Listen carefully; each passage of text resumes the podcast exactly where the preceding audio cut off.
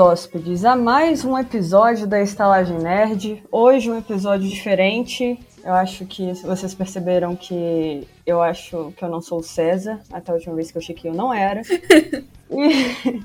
Isso porque hoje é um episódio especial. A gente tá fazendo um especial aqui do Dia das Mulheres. E vamos falar sobre mulheres foda no mundo nerd.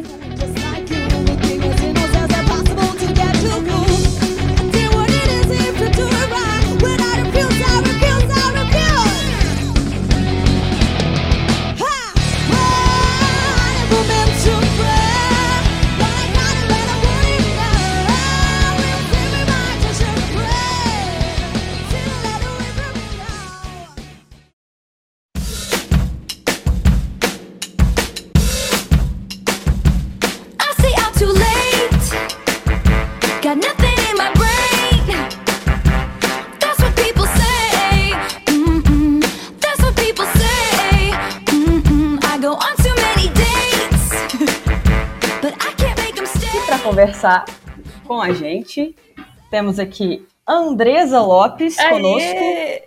Oi, oi, gente! E temos também Camila Suzuki. Olá. E bom, é, sendo bem direta, temos lá, é, a gente está tendo é, RPG na Twitch, então, então o César também está bem ativo na Twitch esses dias, então entrem lá na Twitch, é, liguem as notificações e fiquem atentos para jo- jogatinas divertidas, seja de RPG ou qualquer outro gameplay. E também temos é, nossa campanha eterna no Catarse, para você que quiser nos ajudar a criar uma estalagem cada vez mais confortável e quiser com isso ganhar brindes, como por exemplo, passar seus e-mails na frente e escolher temas de episódio e participar também de episódios de minicast. Alguns hóspedes já partic- participaram. Então, se você quer nos ajudar e ter todos esses benefícios, só é procurar por Estalagem Nerd todo dia. E é isso. Vamos à leitura de e-mails. Eu acho que nunca teve uma leitura de e-mail tão rápida. Não mesmo! tão rápida. Olha só, objetividade. Aqui somos, é, como é que se diz? Somos mulheres. Rápidas, Produtivas, claras. Isso. Vamos direto ao assunto. Expulsamos o, o- os meninos porque eles são muito enrolões. É isso, essa é a verdade. A gente falou, não, agora a gente que manda aqui. Então, É que embora. E o nosso primeiro e-mail da noite é do Zeca. Oh! O título do e-mail do Zeca é Amo vocês cada vez mais. Uau. Uau, nossa, já começamos assim, com declarações de amor, olha. No clima já. Pois Não é. é, não é episódio de Dia das Mulheres, da- mas não, é episódio do Dia, do Dia dos Namorados. Virou agora, vamos lá.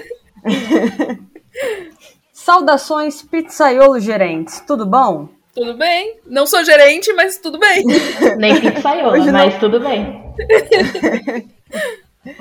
Eu amo vocês cada vez mais. Ele mandou você, na verdade, eu acho que faltou um S, mas talvez ele só ame uma pessoa da gerência e tá aqui tentando. Talvez se seja declarar, só o né? César, que é o que lê e-mail. Talvez seja só o César.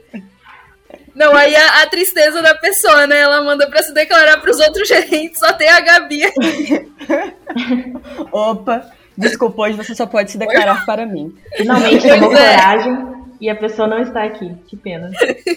É, pois é, né? Mas a gente passa o recado, tá tudo certo. E tem o episódio do Dia dos Namorados também, você pode se declarar novamente, tá tudo certo.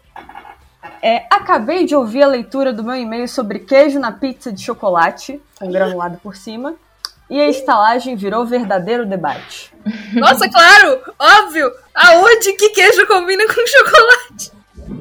Olha, eu sou da opinião que combina muito, tá? E a discussão voltou. Essa vai ser uma discussão eterna, porque sempre vai ter a pessoa que tem gosto peculiar e que vai gostar de chocolate com queijo, e a pessoa com gosto normal. Tem o, tem o agridoce perfeito. Eu não sei se qualquer tipo de queijo, mas a mussarelazinha ali, derretida É. e sequinha logo depois, com o chocolate em cima, nossa, delicioso. Eu devo concordar que, que queijo é meio coringa mesmo. Mas eu também não pediria essa pizza, não. Um negócio que eu já comi que eu achei muito bom foi pizza de chocolate com borda de cheddar. Caraca. Ah, mas é só a borda, né? Você não come misturado. Meio que dá pra você comer a borda ali separadinho. Olha, só uma coisinha no final. É diferente. Eu já comi Ah, o contrário, é de filé mignon com borda de chocolate. Porque aí a borda é tipo sobremesa, não é? Exatamente, perfeito. ó. Eu nunca vi esse não de borda doce, não. Eu já ouvi, eu nunca comi, mas eu já ouvi falar assim. Aí realmente a maioria tem muita gente que pede porque aí depois ela só deixa a borda e aí a borda já serve de sobremesa. É inteligente. Mas assim, no Brasil, qualquer. é, existe tudo no mundo culinário. Tipo assim, Uhum. sushi no pote, sabe? É. Não, realmente. Cachorro quente de sushi. Sei lá, Também. nunca vi, mas deve ter. Eu já vi pizza de sushi também, então. Sushi de estrogonofe. Meu Deus. Eu já comi pizza de estrogonofe. Eu já vi. É- É gostoso, é gostoso. É aquela parada, meu Deus, que absurdo. Eu quero comer.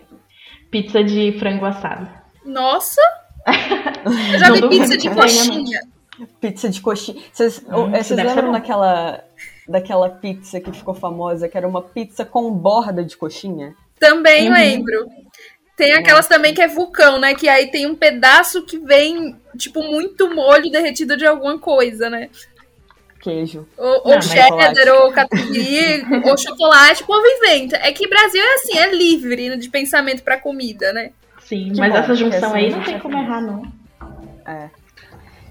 É, Caio César dizendo que era errado, e errado eram vocês, enquanto Richardito e Gabrielai concordavam entre si de que é tudo de bom. Quase bati o carro. Cuidado. ouça, ouça o episódio de Lugar Seguro, tá? Já tivemos experiências de hóspedes quase batendo motos, ou batendo motos, eu não me lembro exatamente. Eu creio que ele bateu. Ele bateu, é. Meu Pois Deus. é, aqui a gente, a gente não paga o seguro, tá? Então. Ele continua. Entrei no mercado, mandei mensagem no canal de vocês na Twitch na hora do RPG, quase toda terça um episódio novo pra você. Hashtag Momento Jabá. Muito obrigada, Zeca. Mas meu 2G falhou e nem sei se a mensagem chegou até vocês. Eu não sei, acho que não estava presente no dia, então não posso confirmar. Mas vale a intenção, tirando ah, o fato de você quase bater o carro. Tome mais cuidado no trânsito. Assim, estou aqui emocionado enviando esse e-mail. No final, ganhei a frase que ou tatuarei ou mandarei escrever no meu túmulo. Nem tudo que é bom parece certo. foi nessa quase que foi nessa frase que quase bati o carro. É, eu acho que eu também bateria em carro quase. Obrigado, ó guardiã do ovo verde. Por nada. O ovo verde, na verdade, que sussurrou essa frase no meu ouvido. Eu acho que ele queria fazer mal a você. Mas como você é um seguidor, aparentemente, um adepto, aí ele não deixou você bater o carro. Então ele, ele testou sua fé, o ovo verde, na verdade. Ele termina o e-mail a Braulio Zeca e manda um PS. Caio e César, vocês devem ter tentado dar outras desculpas com a maravilha da pizza de chocolate com queijo por baixo e granulado por cima, mas vocês continuam errados.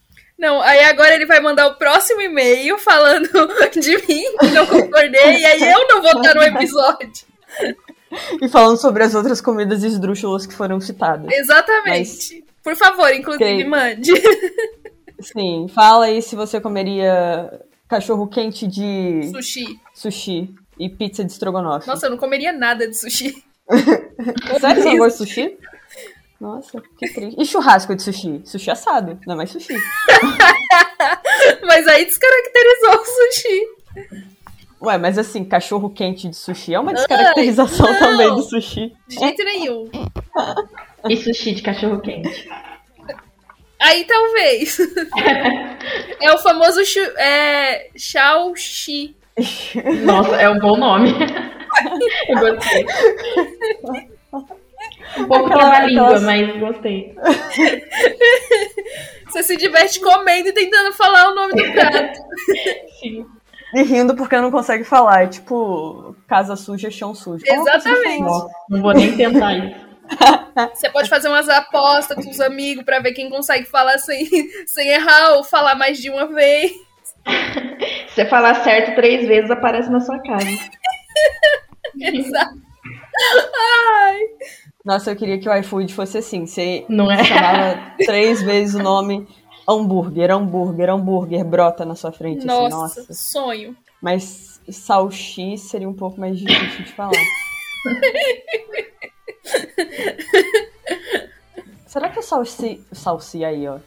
Será que seria, é, tipo assim, uma salsicha enrolada no arroz e com alga? É porque assim, Provavelmente. eu imagino um E olha. Eu não duvido Que é nem quase que já salsicha. exista, viu? A gente só não sabe. Uhum. Não, é verdade. Mas será que tem esse nome maravilhoso? Porque se não tiver, agora tem que passar a ter. Pois é, olha só, e eu quero direitos autorais, tá? Se alguém for usar o nome, uma boa porcentagem vai pra mim. A gente vai entrar nessa briga por você. Pela monetização do nome, porque é muito bom. Exatamente. Vamos registrar já. Vamos ara, ara o próximo e-mail. Não sei, não tem mais Ara. mas vamos ao próximo e-mail. e é dela, Andresa Lopes, que está aqui conosco novamente. Eu adoro quando a Andresa Lopes está nos episódios que tem e-mails dela. Porque tem o, tem o negócio do debate ao vivo do, da discussão da Andresa Lopes do presente com a Andresa Lopes do passado. Exatamente, porque a Andresa Lopes do passado às vezes foi meio burra, né? Ou até mais inteligente que a do presente, não sabemos. O Andresa Lopes do presente não se lembra mais do que a Andresa Lopes do passado falou e tá, ah, é, Também. Roubando bastante e-mail. Então, o título do e-mail é episódio 222, Fiz Porque Quiz. Lembro do Bom. episódio. Bom episódio. Bom, qualquer que seja o horário da gravação, queridos estalajadeiros e convidados se houver. Boa noite pra mim mesma. Boa noite! Boa noite. Eu amo os seus episódios improvisados porque deles saem as mais engraçadas ideias. Inclusive, esse é um. É, esse foi um pouco improvisado. Foi um cadinho.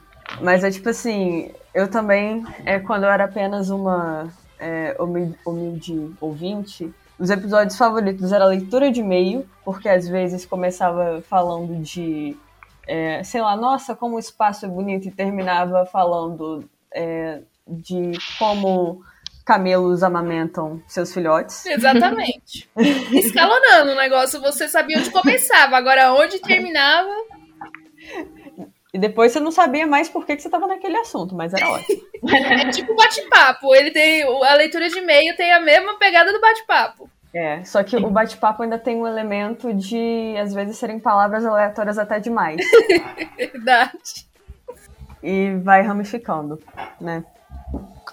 É, eu sou uma pessoa que adora responder quiz quando estou sem mais nada para fazer. Ultimamente anda difícil, inclusive. Responder quiz ou ficar sem nada para fazer? As duas coisas. Ou tinha uma época que eu era viciada em quiz do BuzzFeed. Ah, tipo eu assim, já acordava. A primeira coisa que eu fazia no, no dia era, meu Deus, vamos ver se tem quiz novo do, Buzz, do BuzzFeed. Não, e era aquele Daí- quiz muito nada a ver, né? Tipo, qual é a su... qual pizza você seria? Que eletrodoméstico você é na cozinha? Eu Exatamente. sou uma airfryer. Esses são os melhores, né? Que gera curiosidade. Por isso que a gente vai lá fazer. Eu Não, fazia tinha mais na assim- época das revistas mesmo. Capricho e afins. Só que aí o tema Quer saber se, era aleatório. quer saber só se o seu crush está apaixonado por você? É. tipo, como se o quiz fosse saber, né? Não, e assim, os quiz que eles faziam nas revistas antigamente era um negócio mega adulto pra umas adolescentes de 15 Uhum. anos. Qual a viagem que não sei o que que você já fez com seu amado? E você ficava tipo, o quê? Muito da escola com ele. Moça, eu tenho 13 anos, calma. Ah, é isso. Sim. Aí você, como é que fazia pra responder? Você pegava e imaginava a melhor situação que Sim. seria na sua cabeça e falava: Gabriele do futuro vai fazer isso, então eu vou responder pela Gabriele do futuro. Ou então, dois anos depois você já não tem nada a ver. Ou então você escalonava, você pegava ali e falava, olha, essa daqui aconteceu mais ou menos no mesmo caminho, vou nessa. Era tipo assim, é, ele tem um carro esporte, é, ele tem uma bicicleta, então vai ser essa mesmo. Bem parecido. Desse jeito. tá. É, ainda mais do tipo que vocês fizeram como qual cavaleiro você seria ou qual dinossauro você seria. Eu disse. Concordo ainda com minha eu do passado. Mas assim, o, o cavaleiro do zodíaco, ele é um negócio, tipo assim, até ma- é mais assim, é, palpável as respostas, eu não sei se essa Sim. seria a palavra. Porque ele tem um lugar onde se basear, né? Tipo, ah, você viu anime, não sei o quê. Agora, dinossauro, velho. Não, e tipo essas daí que é algum personagem que realmente existe, dá pra você dar uma roubada, tipo assim, ah, eu Aham. gosto do, do yoga e tem lá o que você é, né? Aí você fala assim, você sabe que é uma pessoa esquentada, mas tá lá, frio e calculista. Esse aí, ó, eu vou dar yoga. Quem nunca roubou no quiz? pois é. Aí depois você mente pra si mesmo falando, eu com certeza sou ele. Eu nasci pra ser. Exato. Não, o desafio do quiz é justamente cair no que você queria desde o começo, né? Então, Sim. Não é, não é um teste. É uma. É um jogo de habilidade. Exatamente. Você tem que descobrir o caminho correto pra ser quem você queria ser desde o início. É, continuação, PS. Não, errei. Mas o primeiro quiz. O César também erra, tá tudo certo. Mas o primeiro quiz foi o que realmente me matou de rir. Você lembra qual que era o primeiro? Psicopata, eu acho. Ah, é, isso. Foi nesse dia que a gente Isso. decidiu que o Caio era psicopata em todas as respostas, né? Exatamente. Mas era tipo uns negócios assim. é, você gosta de animais? Adoro animais. Ah, não gosto nem desgosto. Eu mato. Adoro bater em cães. uns negócios muito extremos. É, amo animais ou odeio, quero que morram. Andresa finaliza falando PS. Se vocês não adivinharam, a música do último e-mail era Begging do Maneskin. Até o próximo e-mail. Beijos de luz. Beijo de luz. Você Beijo lembra qual foi seu último e-mail li- lido? Não. Mas eu acho, eu, eu acho que essa daí foi. Foi daquela que vocês fizeram o episódio, que eu não vou lembrar o nome do episódio, mas era lendo a letra e vocês tinham que adivinhar qual era a música. Ah, tô eu ligada. Era acho ela, Eu enviei a letra é, inteira do Maneskin pra vocês adivinharem. a letra em espanhol. Isso, exatamente. Então vamos. Então vamos para aqui o próximo e último e-mail. Hoje vai ser curtinho, porque A é, gente não tem vamos muita mulher foda pra falar. É, e não vamos sobrecarregar aqui o trabalho das mulheres. e o último e-mail é do William Batista. O título do e-mail dele é Episódio 229, Round 6. Ó, Que a batatinha esteja em vocês. Três. Em mim, meu Deus. Que a batatinha esteja em vocês três. Olha, ele acertou o número, mas eu acho que ele errou quais seriam as três pessoas só. Inclusive, vontade de comer uma batata frita agora, viu? Nossa, é. William Batista, você tá nos devendo uma batata. São gatos comi. três, uma pra cada aqui, hein? Grande, recheada. Ele devia, o título devia ser uma batatinha pra cada uma de vocês três. Exatamente. É, Vamos ao e-mail dele, que ele começa. Olá, lordes da estalagem. Tá errado, só tem ladies. aqui. Exatamente. Corrige isso aí. Olá, lordes da estalagem, convidados se houver. Olá. Teremos biscoito doce coreano servido na estalagem e aulas de como brincar com doce? Pode ser. No caso, aquele, aquele docinho, né? Do. Dalgona, Candy. É. Hum, Eu achei aquele doce muito trabalhoso, porque você ainda. É, na verdade- Além de. Não dá pra dar um curso, tem que ser uma faculdade, né? É um doce muito trabalhoso, antes de você comer, você tem que destacar o negocinho no- na posição certinha. E além disso, você ainda vai comer, então meio que não foi pra nada, foi só pela estética. não, e assim também, eu achei que doce meio. Meh, é só açúcar derretido também, né? Não, É um doce assim que fazer não é tão. Uau, olha só que doce legal. Não. É Uau, caramelo. como quero comer doces coreanos agora. Eu achei ele um doce meio sem gracinha, não faria. É, é. Mas, bom, se você quiser sobreviver, é bom testar, caso esteja pensando em. Sim. Enfim, né? É uma boa ideia pra festa, assim. É verdade. Tem a Rabete, Festa de lá. criança. Não, de criança Colocar as não. crianças pra. Não, colocar as crianças pra competir. E daí. Dá uma arma pra quem não um. conseguir. não, eu ia falar afogar na piscina de bolinha. mas- Não, Começou assustadora a frase. Não, terminou tudo bem, tudo bem. Não, Tipo não, assim, não na minha cabeça, tá dá bem. uma arma de paintball, assim, aquelas pontinhas pra cada uma. Aí a Gabi afoga na piscina de lá. Continuando aqui. É, bem, só me interessei pela série após estar cansado de ver memes da bonecona. Fiquei muito intrigado em ser o único que não sabia do que se tratava. Eu caí na armadilha do marketing. Não nego, Oh, eu não. também. Eu, eu, na verdade, eu assisti porque passava muita partezinha no Kuai, né? Que eu ficava vendo Uhum. vídeo antes de dormir, inclusive vejo até hoje, mas na época tava assim, loucura. Era toda hora que você passava assim o dedo, tava lá um pedaço. E eu achei que, na verdade, ela não era uma série tão estourada. Achei que era aquelas séries coreanas que não, não faz tanto sucesso aqui, né? Tipo um dorama, um negócio assim. Aí depois eu ouvi muita gente falando, eu falei, nossa, tá fazendo sucesso, vou assistir. Uhum. Mas teve, tipo assim, em cima de, da, de Round Six teve um, uma, um marketing muito forte, porque eu lembro que, assim, muito, muitos meses antes já estavam divulgando o trailer como é, os Jogos Mortais coreano colorido, sabe? Nossa, eu não vi daí? nada. Eu realmente eu só fui pegar quando já tava bem no hype, assim, o povo já tava fazendo, Aham. tipo, maquiagem e trem, é, challenge da boneca, uns bagulho muito doido, aí eu, aí eu peguei pra ver. Eu, eu, inclusive, eu já assisti com spoiler do, do senhorzinho lá, o que foi Ah, triste. é, porque daí você não chora no episódio que eu falo. Ai, gente, se vocês não assistiram Round 6, dá uma puladinha aí. Ah, eu não chorei por ele, não. Nem Eu fiquei eu. triste naquele episódio, nossa. Não, não no último, claro. Uhum. Mas no, no, no episódio da Sim. bolinha Ah, de Good. A bolinha de gude, eu não, é verdade, eu não tive, porque eu já sabia.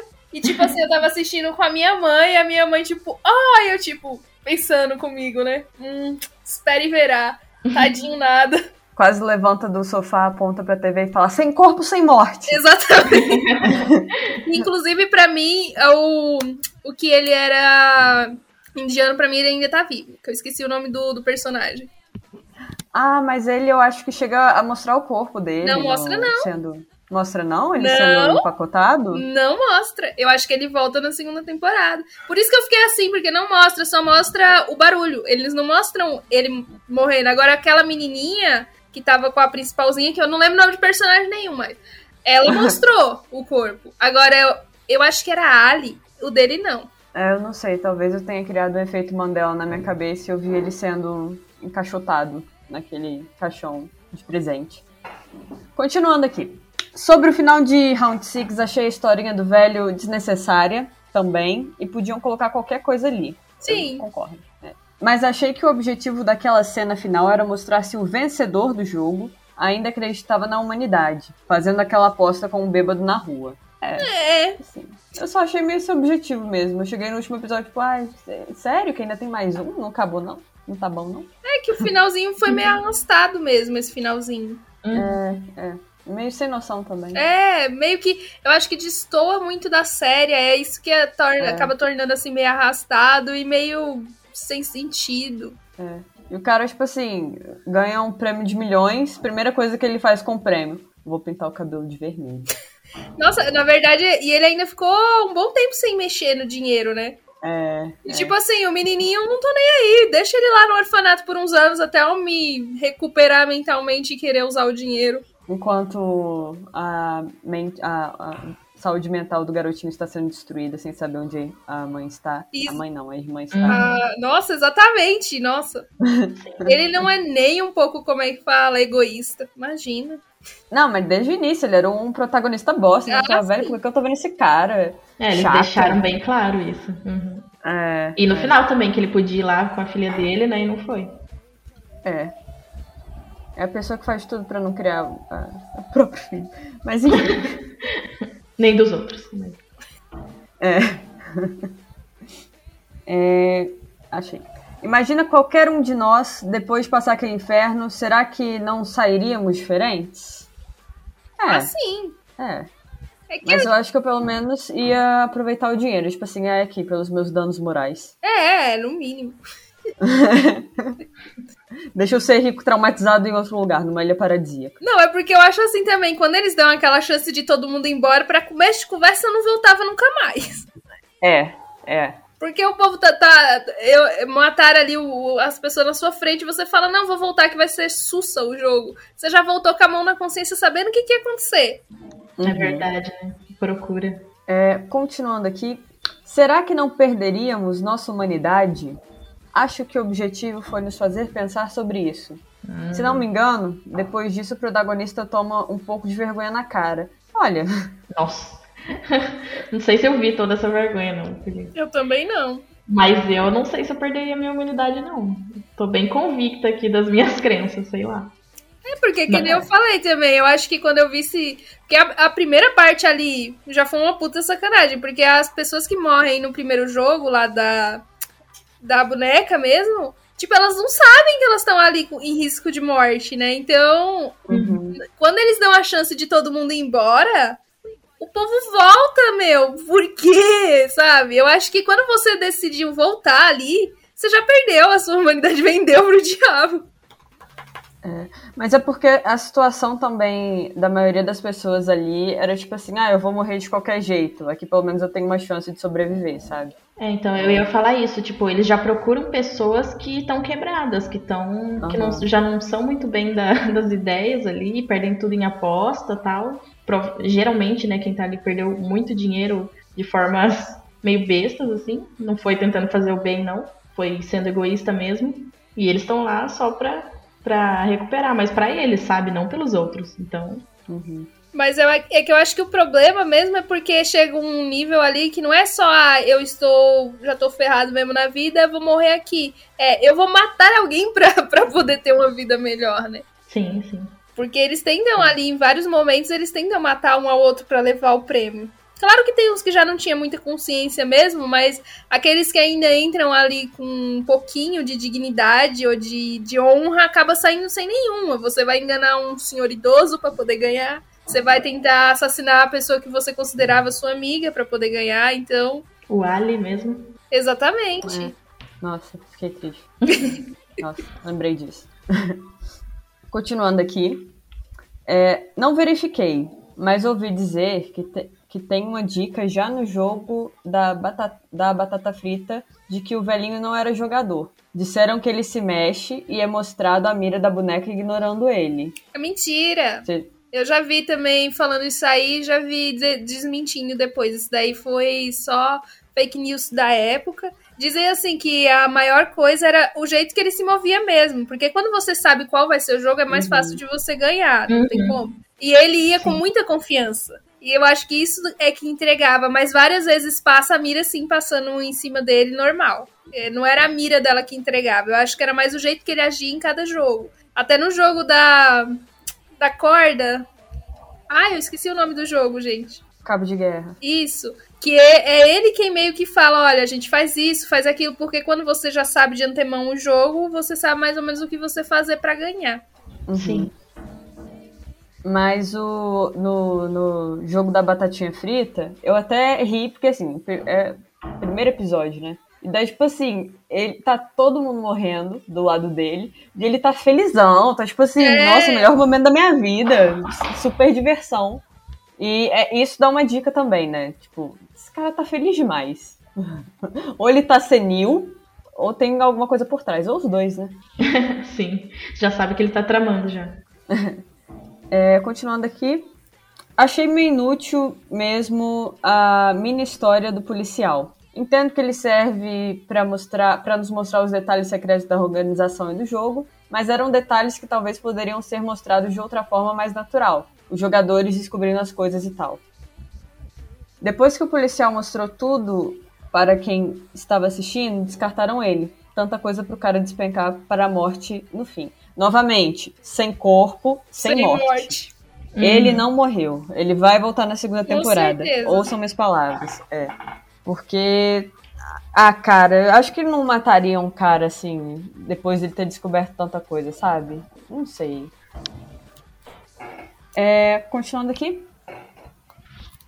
Quanto aos desenhos das máscaras dos guardas, eu acho que só existem, pois são as formas desenhadas no chão do Squid Game, que vemos no início da série, no último jogo e no início de cada episódio. Achei legal. Eu torcia muito pro indiano vencer. Todo mundo, né?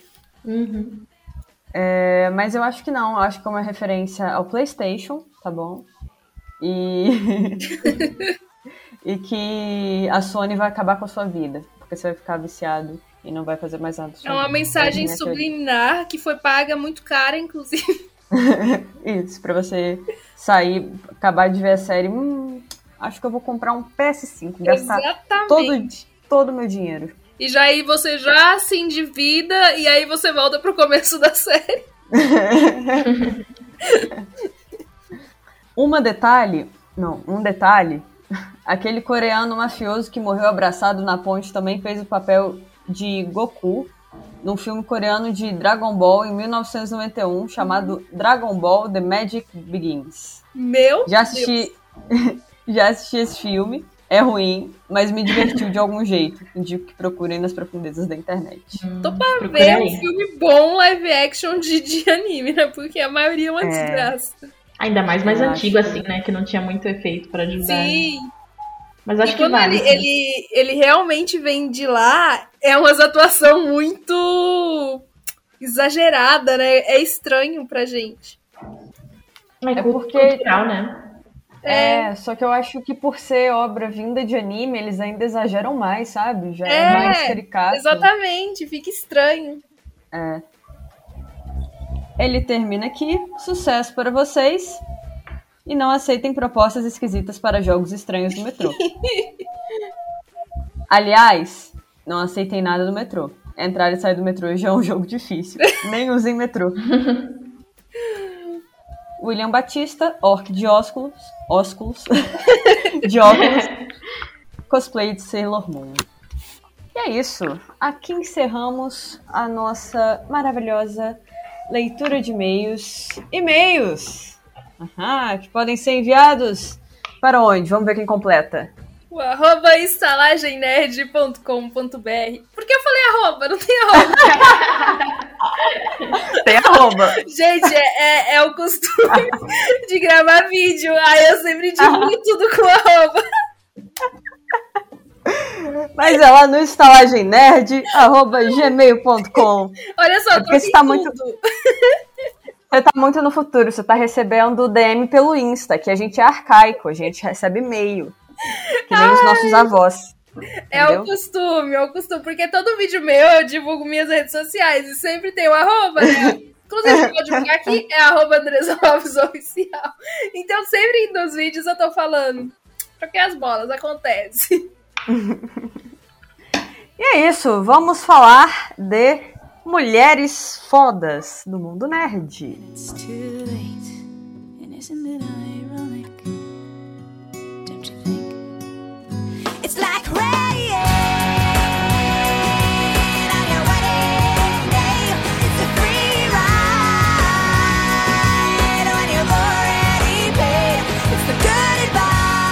Então vamos lá. Quem gostaria de trazer primeiro alguma personagem ou personalidade aí brabíssima que temos neste maravilhoso mundo nerd? Nossa!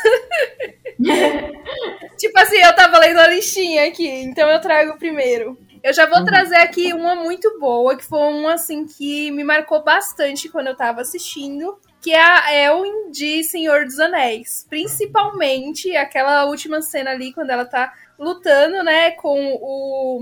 Eu, vou... eu esqueci o nome de tudo hoje, né? que ela tá lutando com. Com um vilãozão, gente. Eu não lembro mais mesmo, não, o nome. E aí ele fala que nenhum homem é, conseguiria derrubar ele, e aí ela tira o elmo e ela fala, mas eu sou uma mulher. Aí música de. Música de. De, De... Efeito. frase de efeito. Isso, nossa! Aquela cena, ela é magnífica. É, eu não, não cheguei a ver, mas Tomou assim. spoiler já, desculpa. É, pois é. Não, eu sei que vai ter muita coisa aqui que eu não vi, porque a vida é complicada, né, gente? Não, Mas tá tudo bem. Eu também Senhor não. dos Anéis normal. é, é longo, né? Senhor dos Anéis é três filmes longos. Mas assim, Então. a cena, ela é feita com muita maestria. Não fica aquele negócio assim também, tipo, piegas e tal, de tipo, ai, nossa, é feminismo. Não, é, é- ela é construída. Ali de um jeito muito legal e em todos os momentos fala que o eu realmente não lembro o nome, que o vilão conseguiria ser derrotado por um homem, que homem nenhum conseguiria Aham. tocar nele. E aí, quando ela vai à luta, mesmo ela não podendo ir, aí ela, ela chega e, tipo, você não dá nada, né, pra ela, e ela já tinha ali o treinamento, mas ninguém queria deixar ela ir à luta só porque ela era mulher. Aí ela se veste inteira, né, de homem pra poder ir. É, Uhum. nossa, é demais quando ela tira o elmo e salva o pai, né? Que dizia o pai, ele era pai? Ele era pai? Eu não lembro mais se ele era o pai dela. Nossa, eu tô bem de memória hoje. Mas enfim, era o rei, ele não queria deixar ela ir. É incrível quando ela acaba salvando a vida do rei, né? Tira aquele Uhum. elmo, é um momento assim espetacular. E pode assistir, Gabi, que Senhor dos Anéis, assim, os três filmes são muito, muito Então, eu vi- maravilhosos. Eu vi os dois primeiros, ficou faltando o último, tô É devendo. justo no último que acontece. É, pois é. Mas tá bom, acho que foi um, um spoiler digno. É. assim. Não, não é tanta. é, Não é oh, tão meu grande Deus, assim também, um que spoiler. momento crucial. É, É um momento brabo, mas acho que não. É, um pouco crucial, mas não é tão- Tá tudo bem, tá tudo certo. tá tudo certo. Ao longo do filme, assim, também você percebe que é mais ou menos isso que vai acontecer quando eles ficam muito falando que ele não pode ser Uhum. derrotado por nenhum homem, e você vê que ela sabe lidar com espada, que ela treina, que ela luta, você já fica assim, ah, eu já entendi o que você quer fazer aqui. Ela, ele não pode ser derrotado por nenhum homem. E daí foca na, ca- na cara dela, treinando com espadas. É,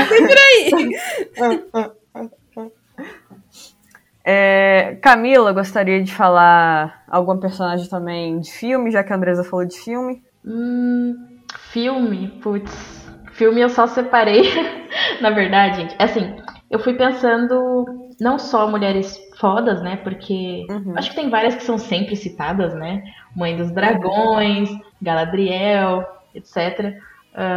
Então eu queria trazer uma coisa mais pessoal, assim. E aí eu pensei em personagens que eu fui me inspirando e que eu admirava quando eu fui crescendo. Então, de filme, na real, eu só coloquei uma recente, que é a animação da Disney, Zootopia, né? Porque tem a, a Judy Holmes. Porque, assim, primeiro, ela é muito persistente, né? Eu sei que ela Aham. é uma coelhinha, mas ela vê o que as pessoas esperam os- e os estereótipos, né? Tanto de carnívoro e herbívoro, quanto por ela ser uma coelha do interior, assim. Pequenininha E- também, né? Uhum. Sim, porque ela é baixinha e tal. É, Mas nem ela. me identifico, né? Nem eu, imagina. É, ela deixa essa expectativa de lado para seguir os sonhos delas. Eu acho que todo mundo que já morou sozinho também, já teve alguma experiência, se identifica com algumas cenas. Tipo, quando ela chega na cidade grande, vê que o emprego dos sonhos não é tão sonhos assim. No apartamento, ela comendo comida de micro-ondas sozinha, tá longe da família. Tipo, é muito engraçado, porque eu consigo me identificar muito com esses sentimentos. E eu acho que ela é uma personagem forte, porque eu acho ela um exemplo muito bom de mulher que conquistou o lugar dela e é- foi perseverante e ela tem um senso de justiça também, né? Muito forte. E assim, é, é fofa também, né? Ela faz tudo isso e continua fofa. É. Aí tem todas as qualidades, é um ótimo coelho.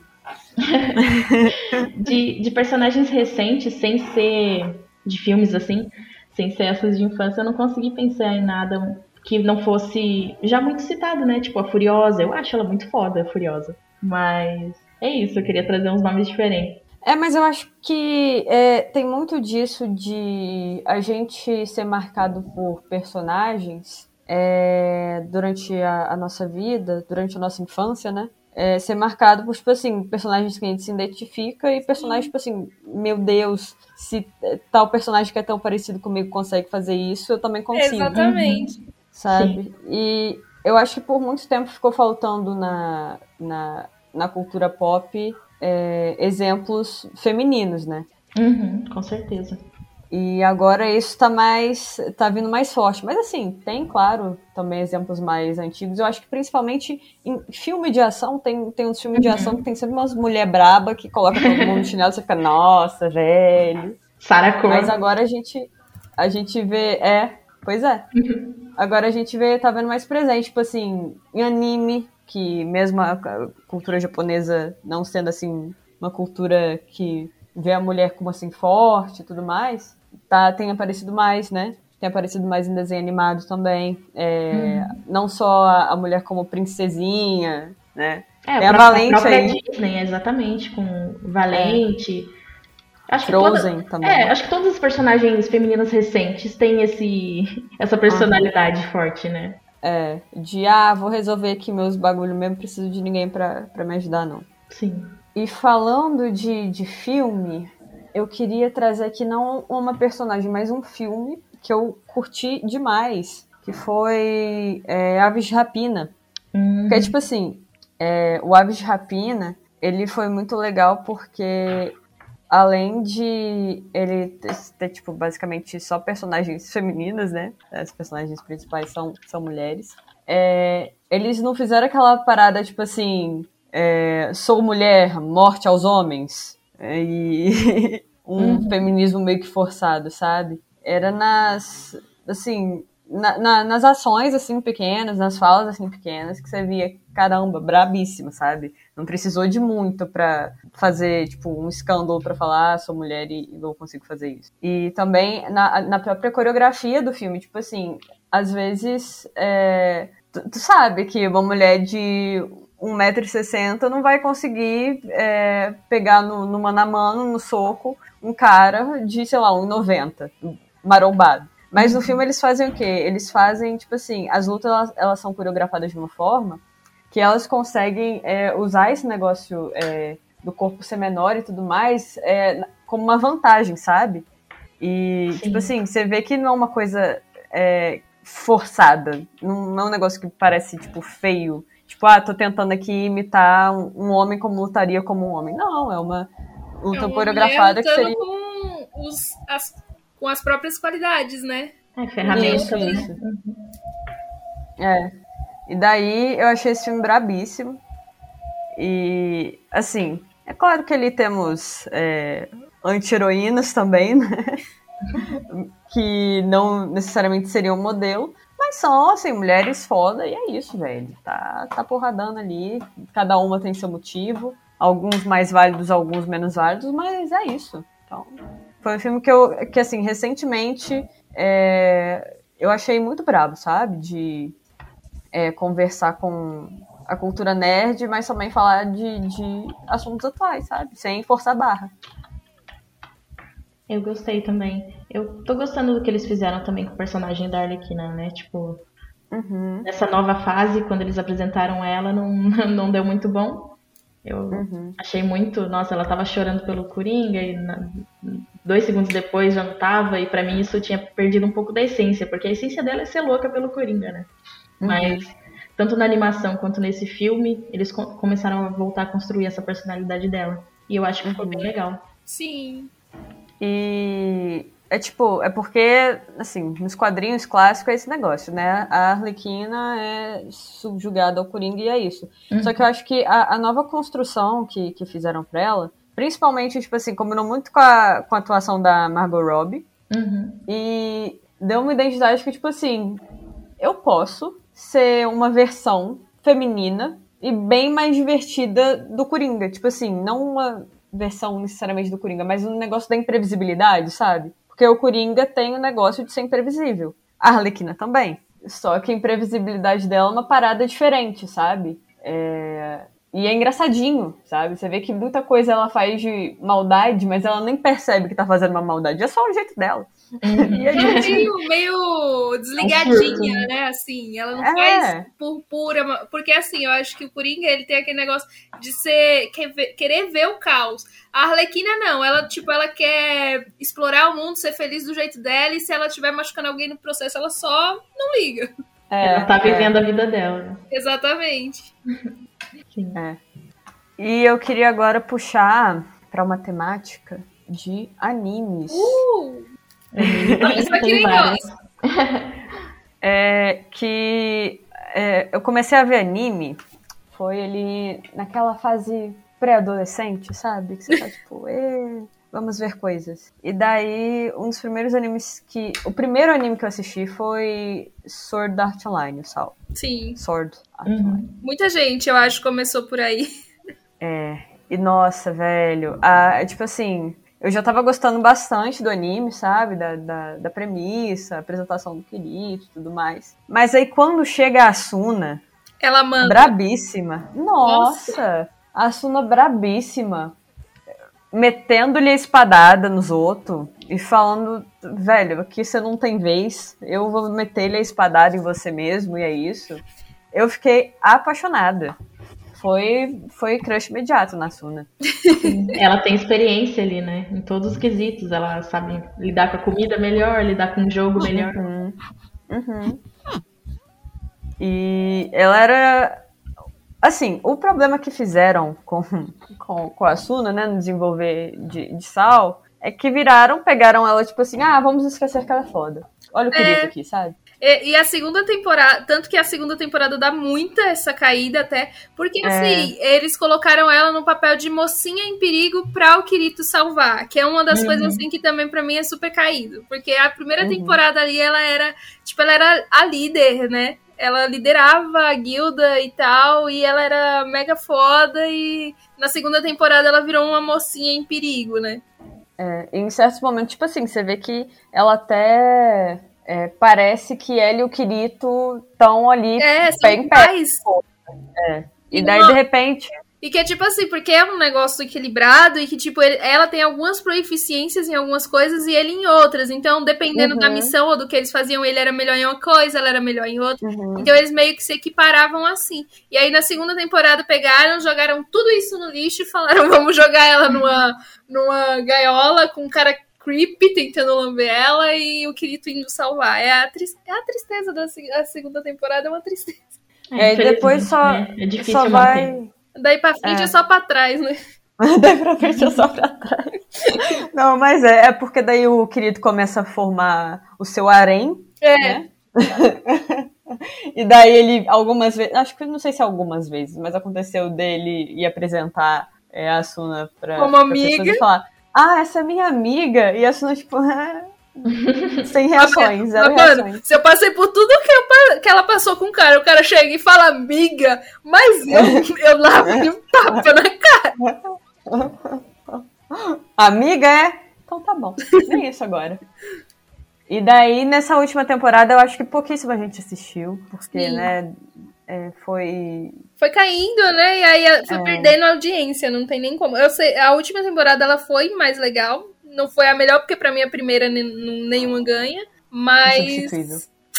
Realmente, foi a melhorzinha, né? Depois da primeira e perdeu muita audiência por causa que foi muito, muito furada no meio do anime.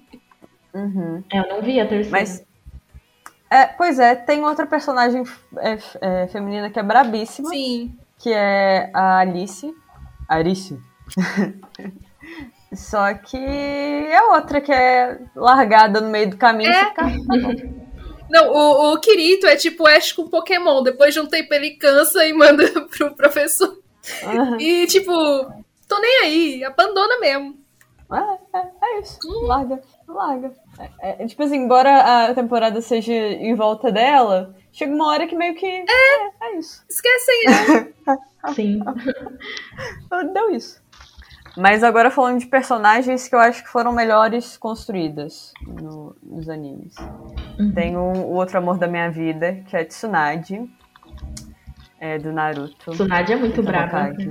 Maravilhosa. E, Ela- Na verdade, ela, na verdade, assim, ela, ela deveria ter tido mais destaque, porque o, o escritor, é, o Kishimoto, ele é péssimo pra construir personagens femininas. é. Ele começa com uma premissa boa, aí ele deixa a premissa das personagens femininas. Na verdade, quase todos os personagens, ele focou só É, no é Uchiha e no Naruto. E acabou pro resto do elenco, né? Foram ficando com as sobras, foi complicado.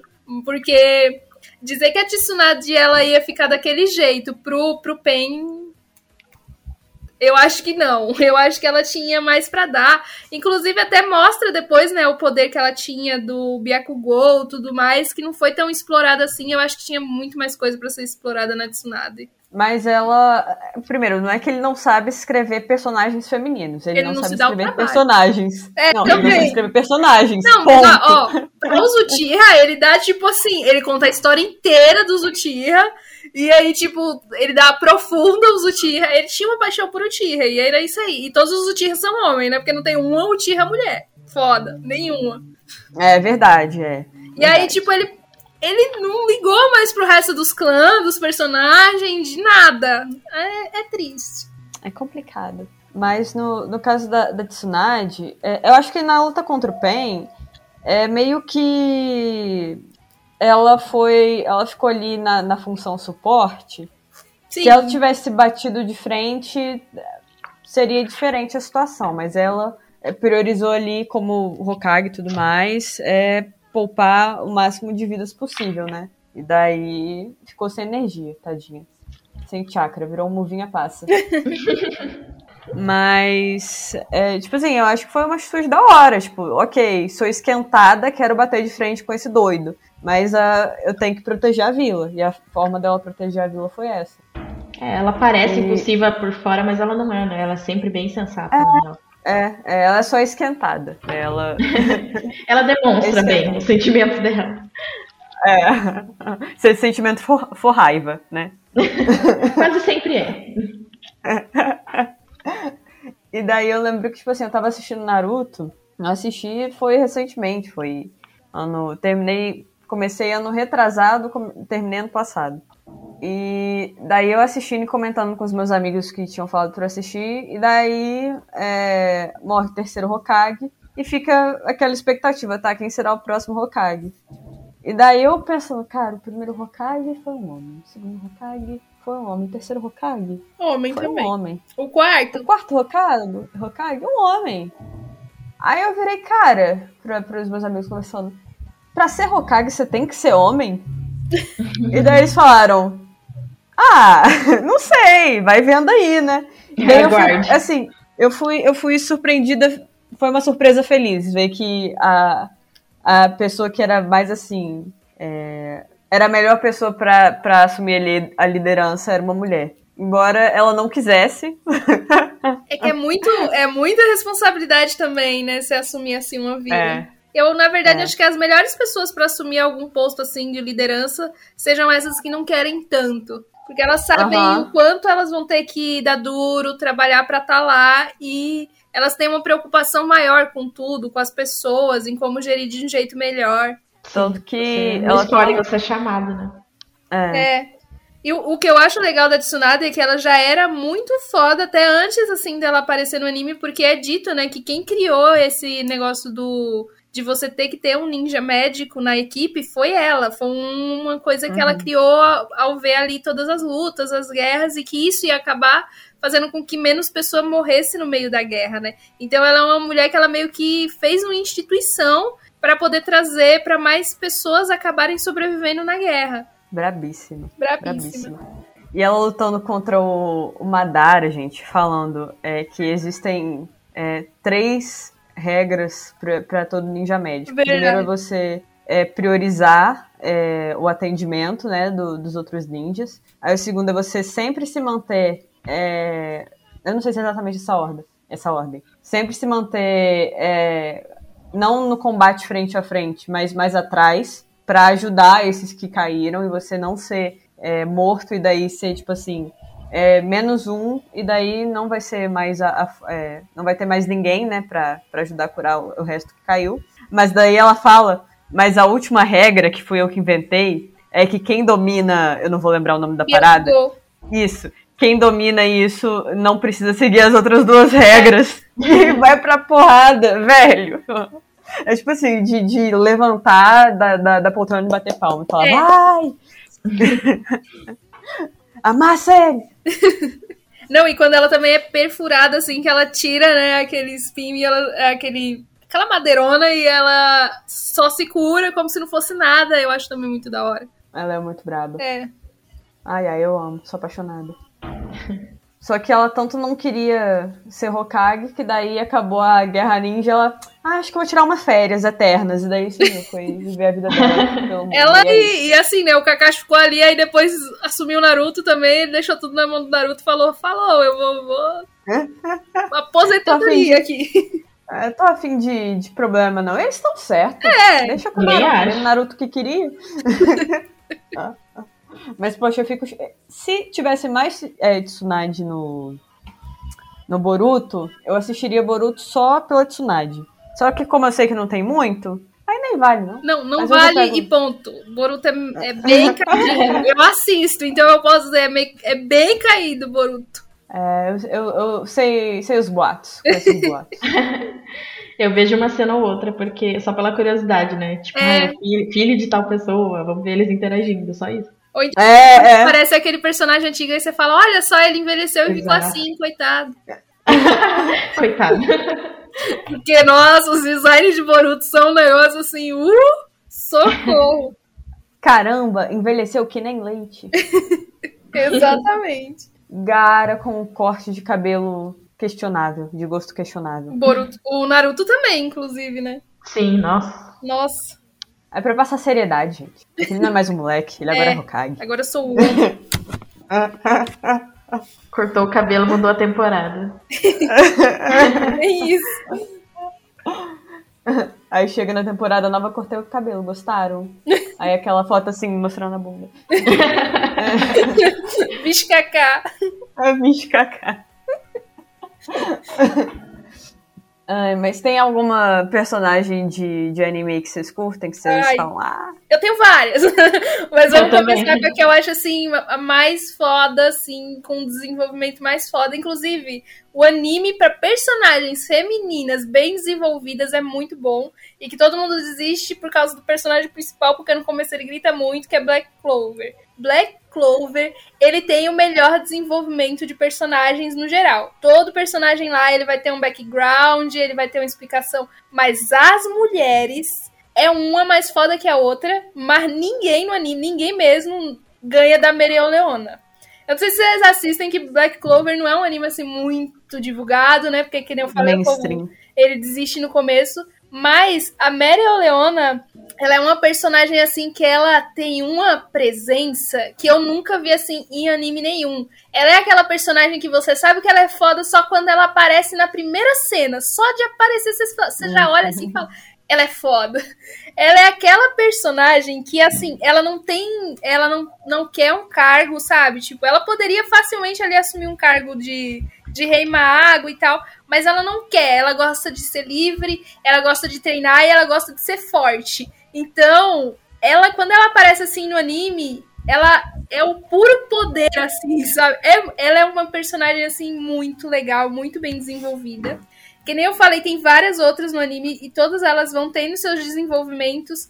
Mas a Meryl Leona, ela é aquela que ela dá, bota medo no elenco inteiro, geral. ela, ela tem um poder assim que é de fogo. Então, por exemplo, quando ela tá a fim de treinar, ela chega lá no, no, no bagulho e fala: Ah, vou querer treinar aí te- te- teus pupilos.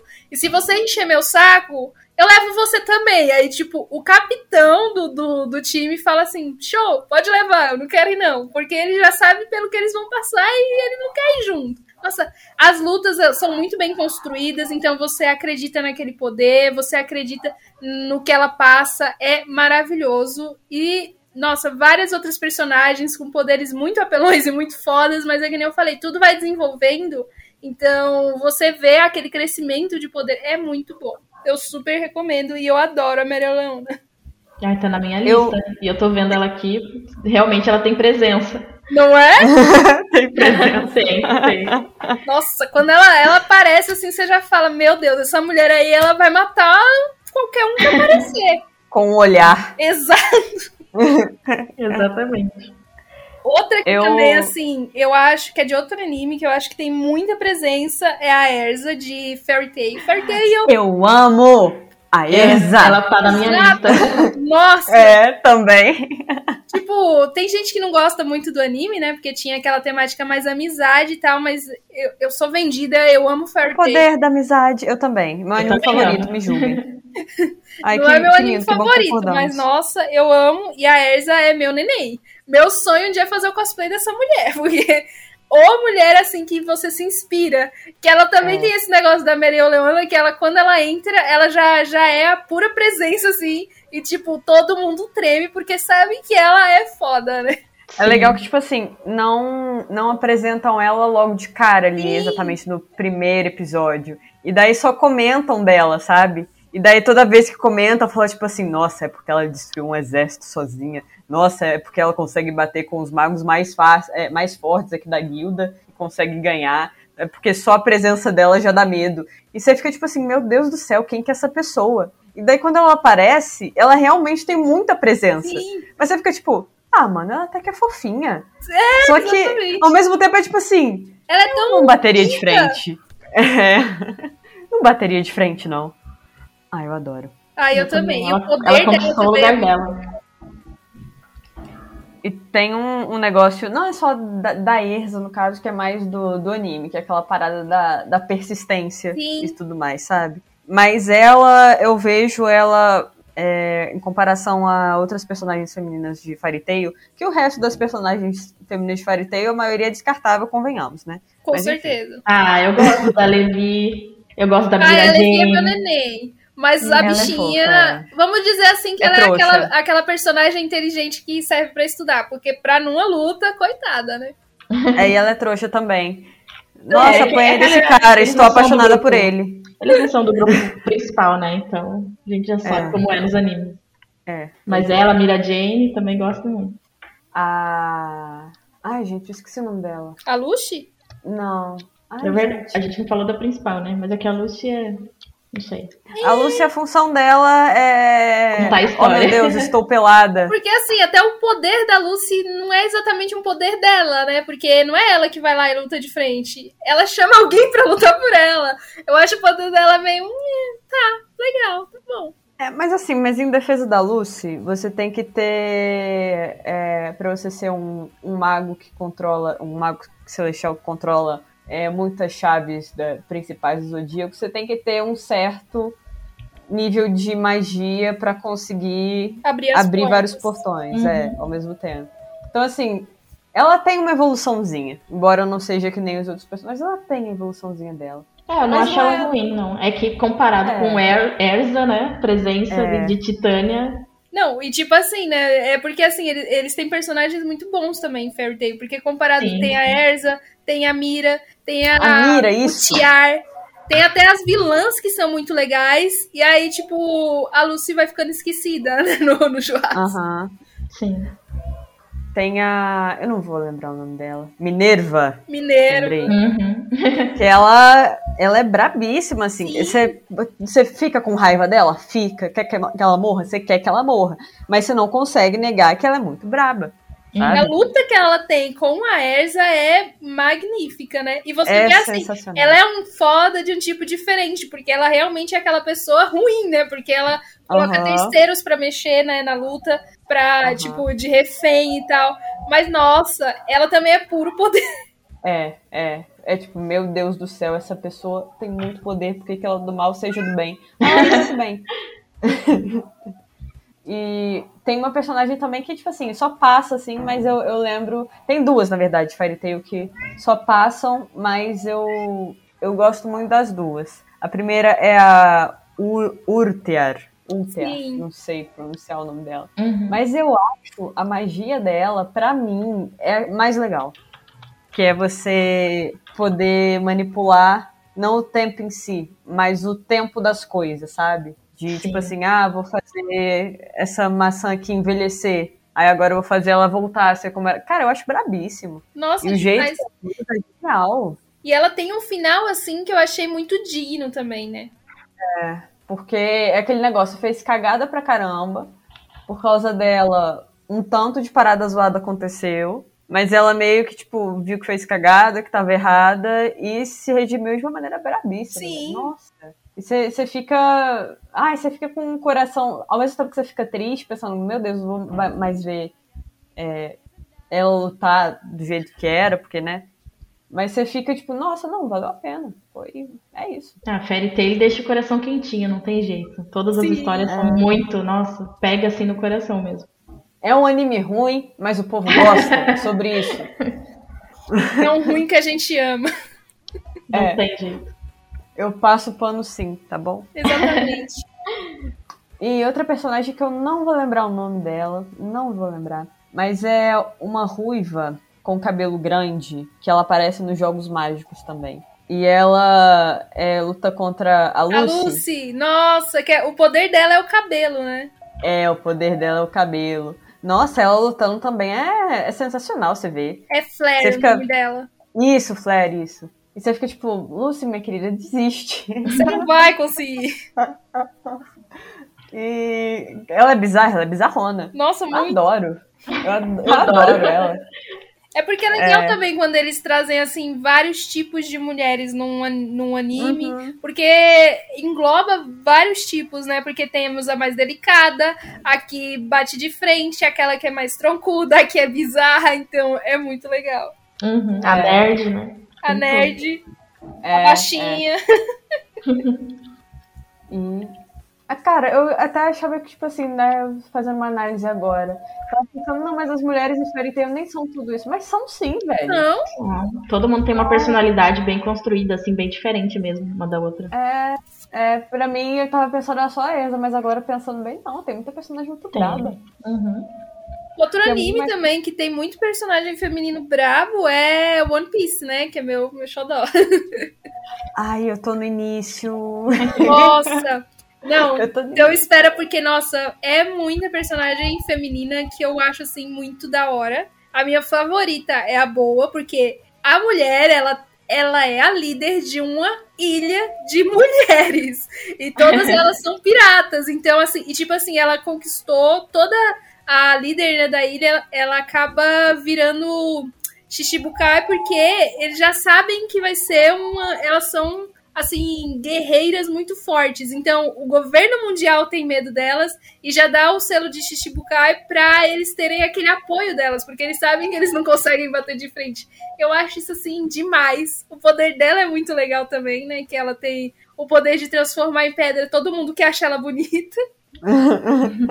Nossa, quando você Não, chegar é. nessa fase, eu acho que você também vai gostar muito dela. Eu sou muito, assim, apaixonada por ela. Sobre a ilha de mulheres. Cenas assim serão comuns quando o feminismo for legalizado. Aquele negócio, né? Bem aquele negócio de tipo, homens não podem habitar a ilha, vamos matar, porque o protagonista acaba pousando lá. Então, tem todo aquele arco delas se entenderem com ele e tal. Até o arco que ela acaba se apaixonando, né, por ele ali, porque ela vê que ele é uma pessoa boa. Eu gosto bastante também da dualidade da personagem. Porque ela é aquela personagem assim que ela odiava homens, ela tem seus motivos. Eu não vou contar os motivos pra Gabi, né? Quando chega lá pra Agradeço. você ver se emociona e chorar. Então ela tem ali seus motivos pra odiar os homens. E aí é, o Luffy conseguir quebrar isso e mostra também como ela pode ser doce com alguém, sabe? Nossa, porque com ele ela é aquela personagem assim super apaixonadinha, que quer casar e quer cozinhar pra ele. E por outro lado, ela é uma líder guerreira foda que até o governo mundial teme. Eu acho bem legal essa dualidade dela. Que mostra os dois lados, né? Tipo Sim. assim, eu posso ser mais sentimental, mas eu também sou braba, me respeite. É Exatamente. porque eu sou sentimental que eu sou fraca. A Robin também, não sei se você já chegou nessa parte, né? Que é ali. Ai, eu tô muito no início. Eu tô, tô na primeira ilha ainda da, da Grand Line. Aí eu tô Quase, na então, chegando ali na ela. Robin. Eu gosto muito da Nico Robin. Nossa, porque é assim também. Quando ela apareceu e ela, que ela começa ali sendo apresentada como vilã, eu só conseguia pensar, essa mulher ninguém nunca vai derrotar ela, porque o poder dela é muito Uhum. OP. E aí tem também, né? Eu gosto muito de One Piece porque ele sempre dá muito background pros personagens. E quando mostra o passado, tudo que ela passou pra conseguir sobreviver e pra chegar lá e ela finalmente encontrar pessoas pra apoiar ela, nossa, me destrói o arco da Robin. Sim. Ah, eu tenho que ver. Tô ficando com vontade de ver. Tem que ver, porque. E olha, tem muito mais. Mais pra frente vai mostrando mais e mais personagens, vão trazendo mais personagens femininas. Eu quero muito também ver um desenvolvimento da Jewelry Bonnie, não sei falar direito. Porque ela tem um design muito legal, o poder dela, como o nome dela também é muito legal, mas ela ainda não apareceu tanto no anime, mas eu acho que ela vai ser foda, até porque ela é um dos. daquela geração. Geração não sei o que. Tipo a geração terrível, que é a mesma geração do Luffy, sabe? Então, nossa. Uhum. Assista, continue assistindo, persista em One Piece, porque o One Piece vale muito a pena. A própria Nami, né? A Perona. Sim. A Perona, nossa, verdade, a Perona. E Ela a é Nami eu acho legal que ela é um tipo de foda diferente. Ela não é foda na Uhum. luta, ela é foda na inteligência, na navegação, no como ela Ah. consegue ali controlar também toda a tripulação do navio, porque todo mundo é meio descontrolado e às vezes é ela que bota ordem na casa, então, nossa, Põe moral. Exatamente. Não, tem que ser brabo mesmo pra estar no navio ali com eles. É. É um bando de tonto? Exato. Se ela não Um bando de tonto e a ali, Nami. Ninguém vai. É. Eles têm que agradecer por ter a Nami na tripulação. Com certeza, porque senão eles não tinham passado da, lá do, do começo do anime. Ninguém sabia É. navegar ali. E vocês falaram aí de Black, Co- Black Clover. Eu não assisti ainda, tô pra assistir. E vocês me deram. Eu fiquei também com vontade de assistir, pelo que vocês falaram. Nossa, eu amo Black Clover. Foi um anime assim que todo mundo falava mal, muito mal. Aí eu falei, não, vou ver por que, que o povo fala tão mal. E aí tem ali seus cinco primeiros episódios que não são tão assim, porque a dubladora, acho que ela ainda tava pegando o jeito do Asta, e o Asta grita muito. Eu acho que dublado ficou um pouco menos. É, mas n- na língua original ela gritava muito, então muita gente foi perdendo aí o gosto. Mas assim, pra mim, no segundo episódio eu já tava maluca por Black Clover. E quando vai chegando assim mais pra frente, vai tendo todo o desenvolvimento, o anime todo é muito bom. Gente, mas, tipo assim, é, é um negócio de shonen, sabe? O, o personagem principal ser um homem com voz de mulher que grita muito. Sim, Eu desisti de Naruto a primeira vez que eu comecei a assistir por causa disso, porque eu achei insuportável a voz do Naruto, tanto em japonês quanto em português. Eu falei, não, velho, ai, tô com, tô com saco não. Daí eu larguei, sabe? eu acho que a pior voz pra mim, assim, que eu tive o maior choque foi o Goku. Porque o Goku, assim, quando ele é aqui no Brasil, que ele é pequenininho, ele é criança, show de bola. Mas quando ele vira adulto, que é ali em Dragon Ball Z, que a gente tem o Wendell Bezerra fazendo, aí você vai pegar a versão japonesa, eu não consigo assistir. Porque é uma vozinha muito fina estridente, é claramente uma mulher, e não, na minha cabeça não entra que é a voz do Goku. É, que aí é muito. É muito forte pra gente, né? Sim. Você pensa, você lê a frase, você já lê com a voz, então. Esse é difícil mesmo. E a gente original. cresceu, né? A maioria, acho que Uhum. das pessoas conheceu com o Wendell, então fica muito difícil de você aceitar. Sim. Mas ainda é melhor do que a dublagem de português de Portugal, tá? Ah, sim, com certeza. Com certeza. Frisa, por que você matou o Curirim?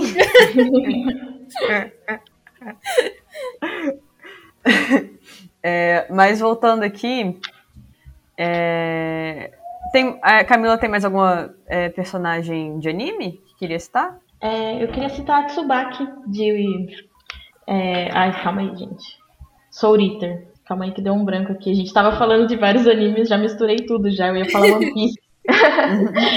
a Tsubaki de Soul Eater, né? Porque ela é parceira ali Nossa, do, verdade. do Black Star. E ela, claro, ela não é a maca, né? Ela não tá ali sempre, não é a principal. Ela é até um pouco retida, assim, né? Mas ela- eu acho ela muito foda, assim. Ela se transforma em vários tipos de arma ninja. E eu acho que é até interessante pensar nisso agora. Tipo, ela é uma arma versátil, assim como a personalidade dela é um pouco versátil, né? Ela se adapta muito ao Black Star. Não de uma forma ruim, mas acho que ela entende ele, assim. Eu achei sempre uma personagem muito interessante, bonita e forte. E os episódios da vida dela, que contam a história com o irmão e tal, nossa, são muito tocantes pra mim. Ela passou por muita coisa, assim. E o laço dela com o Black Star também é muito bonito de assistir, né? Eu gosto muito da construção da, da personagem dela. Uhum. Você falando de é, Soul Eater, me lembrou de outro anime que é do mesmo criador, Uhum. que é o. Se eu não me engano, é o mesmo criador, Fire Force, que foi recente agora. E. Bom, acabou, não vai ter mais continuação em anime. Acabou o mangá também, eu, eu não cheguei a, a ler o final, eu só vi até onde parou no anime. E assim, parênteses: a animação de Fire Force é excelente. Vale assistir o anime só pela animação. É muito braba. Mas tem uma personagem muito braba também no, no, no Fire Force. Que assim, Fire Force, convenhamos, não, não é muito legal assim com as personagens femininas, não. Mas tem uma que eu gosto muito que é a, a Maki. A Maki, ela é, ela é filha de, acho que de policial, sabe? E ela, ela tem muito dinheiro, sabe? Se ela quisesse, ela podia viver de herança. E daí ela fala, não, quero me tornar bombeira. E daí ela, tipo, trabalha, trabalha, trabalha. É, E daí, tipo assim, ela é bombadaça, sabe? É muito legal, porque você olha assim, o rostinho dela mó bonitinho embaixo da farda. Embaixo da farda, não. O rostinho dela é super bonitinho, sim, delicado e tudo mais. Aí ela tira a farda ou levanta um pouquinho e o bração musculoso, pernão. muito da hora. É super forte. Mas E daí, tipo assim, ela, ela podia é, simplesmente o pai, fazer a vontade do pai dela, que era é, ficar em casa e ver de herança. Ela podia fazer isso, mas ela falou: não, eu quero ser bombeiro. E eu treinei pra isso minha vida inteira, não vou ficar em casa. É, porque eu não quero. Eu quero seguir a minha vida de bombeiro, sabe? E ela é muito legal. E ela é muito forte. Ela dá um pau em muita gente lá. Ah, eu não tinha assistido, mas deu vontade agora. É, eu também. Eu ainda não tinha assistido, mas a vontade já foi despertada. É. Assim, a história do anime é é meio corrida, é um pouco confusa, não dá tanto foco nos personagens secundários assim. Mas eu acho que vale assistir só pela animação, que é, é linda. As lutas, assim, são. Você ficar. Nossa, que luta bonita, quero mais, sabe? Uhum. Mas, mas Não, como Soul é Eater- curtinho, assim. É, o Soul Eater tem muito disso. Tipo, eu acho a forma como eles mostram a, como as, as viradas de câmera das lutas, sabe? Eu acho muito bem desenhado. É, é do mesmo criador. Inclusive, não sei se é verdade, mas eu ouvi dizer que Soul Eater e Fire Force têm ligação, as histórias, sabe? Uhum. Não ligação direta, mas que seria é, talvez o mesmo mundo, sabe? Hum, legal. É, eu tinha é, pensado também de outra personagem, que aí pensando já no- na primeira referência forte de anime que eu acho que eu pensei e admirei, foi a Kikyo, né, de Inuyasha. Nossa, Inuyasha é assim. Maravilhoso, né? Não, eu não consigo nem ver. Se, eu- se a abertura tocar 5 segundos, eu tenho um ataque, assim. Eu não, eu- é muita nostalgia pra mim, gente. Eu não sei nem lidar. Uma síncope. Cara, e essa agora também, alternativa. né? E agora tá tendo a continuação também, né? A- não sei se é uma, é uma continuação, não é uma segunda temporada. Uhum. Da, com as filhas, né? E é só menina, né? Sim, sim. Eu não cheguei a ver ainda. Eu tô assistindo, eu parei ali na metade, num pedacinho da segunda temporada, mas nossa, todas elas são muito é muito é muito Inuyasha antigo, sabe? Você é a mesma pegadinha mesmo. É meio triste porque, né, você vê ali que, por exemplo, alguns personagens não, acabaram não conseguindo criar os seus filhos e tal, mas ah, é muito bom. E as personagens também, elas são super bem desenvolvidas. Então a gente tem as duas filhas do Sesshomaru e a gente tem a filha do Inuyasha, que pra mim, assim, nossa, ela é a melhor personagem do anime. Ela sustentava o anime sozinha. Não, é muito massa. Eu gosto muito desse universo. Eu acho aqui que eu foda. Queria saber atirar de arco e flecha. Sim! Muito massa.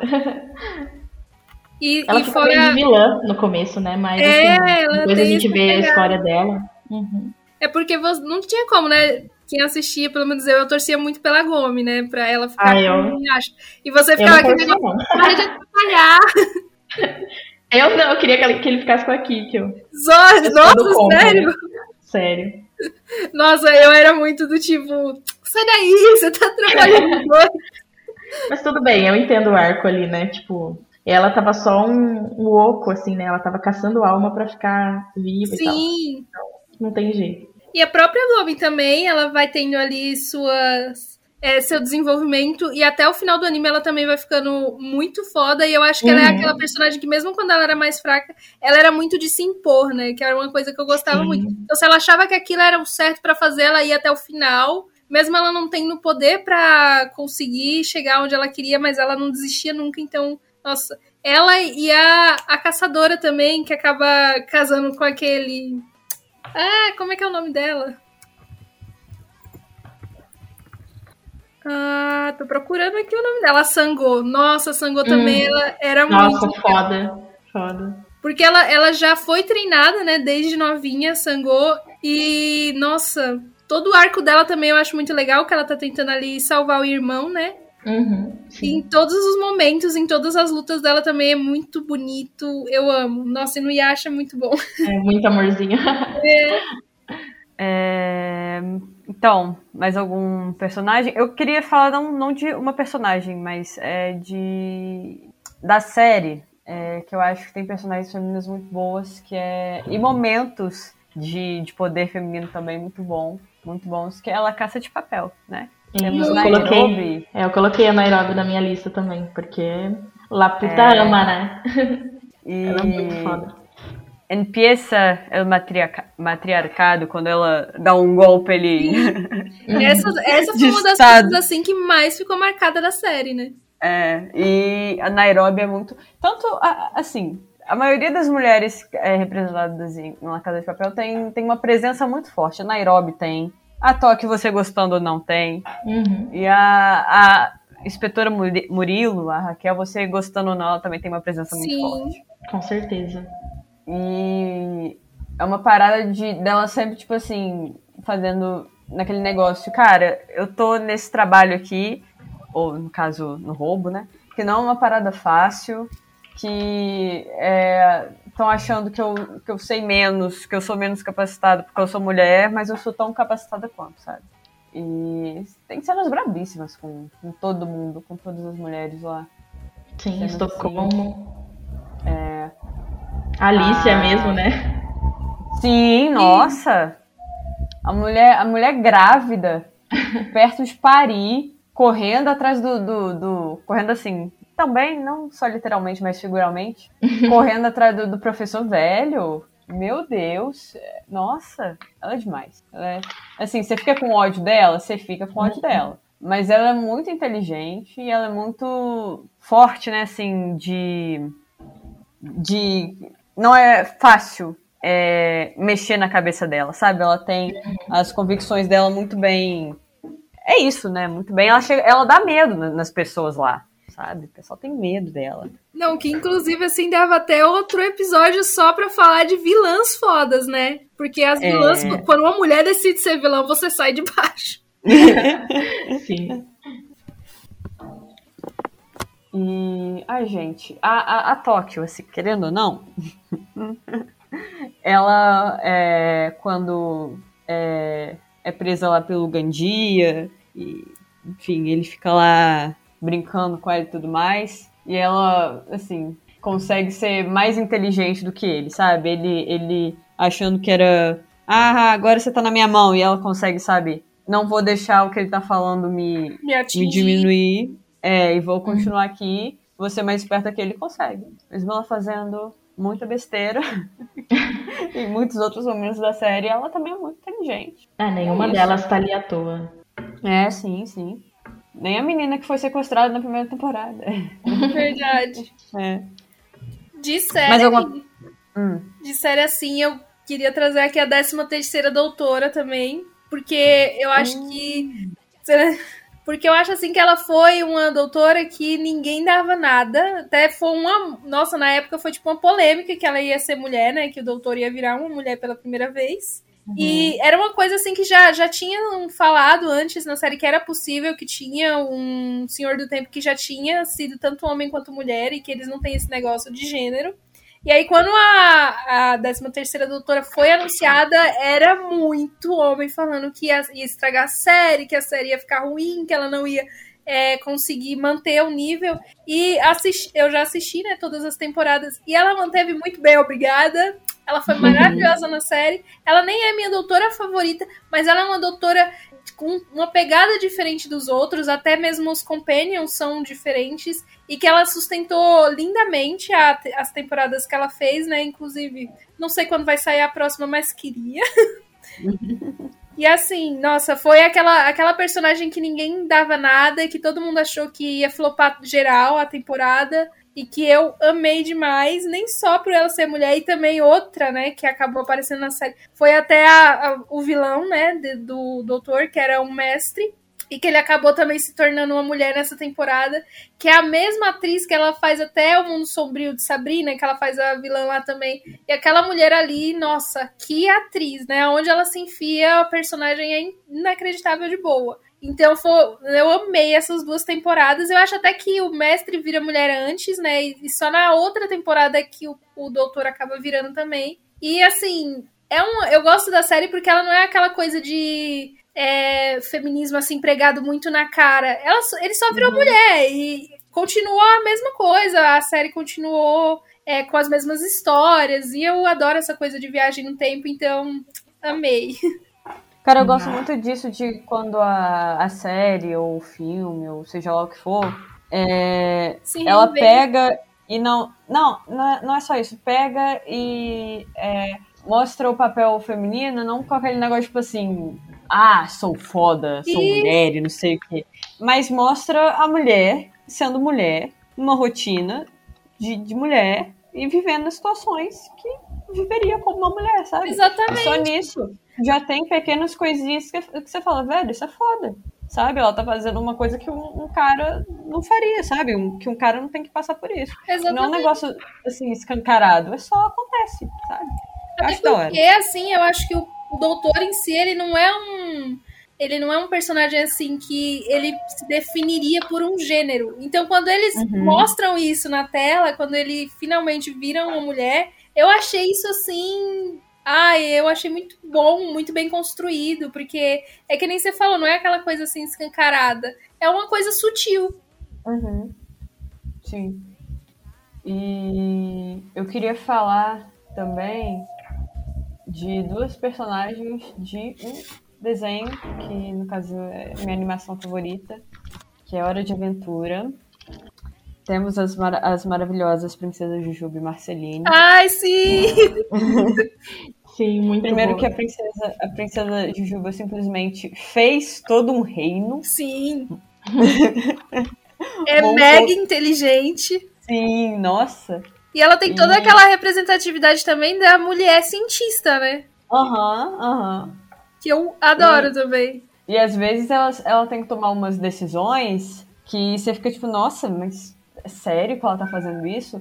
Mas ela, ela, ela chega a falar depois, tipo, cara, eu sou uma líder, eu criei é, este reino, eu tô na frente desse reino, eu tenho que tomar decisões que às vezes eu não queria, mas que são necessárias e que não tem ninguém que vai fazer isso por mim, sabe? Uhum. E ela é muito braba, ela, nossa, maravilhosa, super inteligente. A Marceline também, amo. A Marceline, linda, maravilhosa, canta bem, forte pra caramba, Sim. destrói bichos do mal no baixo. E não tem como não gostar. Também Não tem temos a como. Princesa de Fogo, né? Na verdade, eu acho que. Nossa. Nossa, tem muita, muita personagem feminina que é bem legal. Sim. Mas as mais legais são elas, né? As três. A Princesa É. de Fogo, a Marceline e a Jujuba, elas são assim. E a Caroço, gente. Não vamos esquecer a Caroço. Os meus caraças. Mas a, a Princesa de Fogo, eu acho que ela fica é, uma personagem muito mais interessante depois que ela deixa de ser namorada do fim. Sim, isso com certeza. Porque quando ela. É. Eu acho que assim, o fim foi a fase dela em que ela ainda tava meio que se descobrindo. Pós-fim, ela se descobriu e ela falou: Eu sou, tipo, uma princesa, eu comando um reino e ela virou, tipo, super poderosa depois disso, né? Que ela até sempre teve aquele negócio dela ter muito medo de queimar as pessoas com as emoções e tal. E mais pra frente você vê que ela já não, não tem mais tanto isso, né? Ela já é uma pessoa mais segura de si. Sim. É um- uma pessoa, não, uma princesa feita de fogo. Eu gosto da Lady Iris também. Ai, a Lady Iris, verdade. Apesar de não entender. Nada do que ela fala, né? Isso que eu ia falar, não entendo uma, para... uma palavra, mas gosto pacas. Talvez eu aprenda coreano pra entender o que ela fale. Não, mentira. Acho que isso demais. Mas alguém que deve, que deve entrar na lista de honra antes de. Eu tinha colocado a anti-heroína Ravena, porque eu gosto muito dela também. Tanto Ai, da... eu- ela, é, ela é brava, ela é irônica. Sim, e, sim. E é isso. O design é legal, os poderes são legais, né? Ela é meio demônio. Eu acho muito massa, assim. Eu não gostava de Jovens Titãs, na real, mas eu gostava dela e do Mutano, porque animais são melhores que pessoas, né? Então, Inclusive, um casal que deveria ter acontecido no desenho. deveria muito. então, assistia por conta dos dois. E ela, eu acho muito brava também.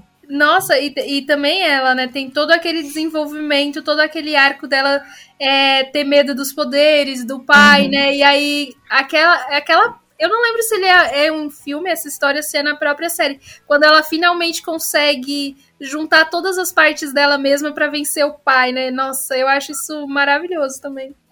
Sim, acho que tem na, no desenho também. No desenho, né? Nossa. Uhum. E ela é tipo assim. é, Ok, estou ouvindo sua opinião, mas não ligo pra ela. É, total.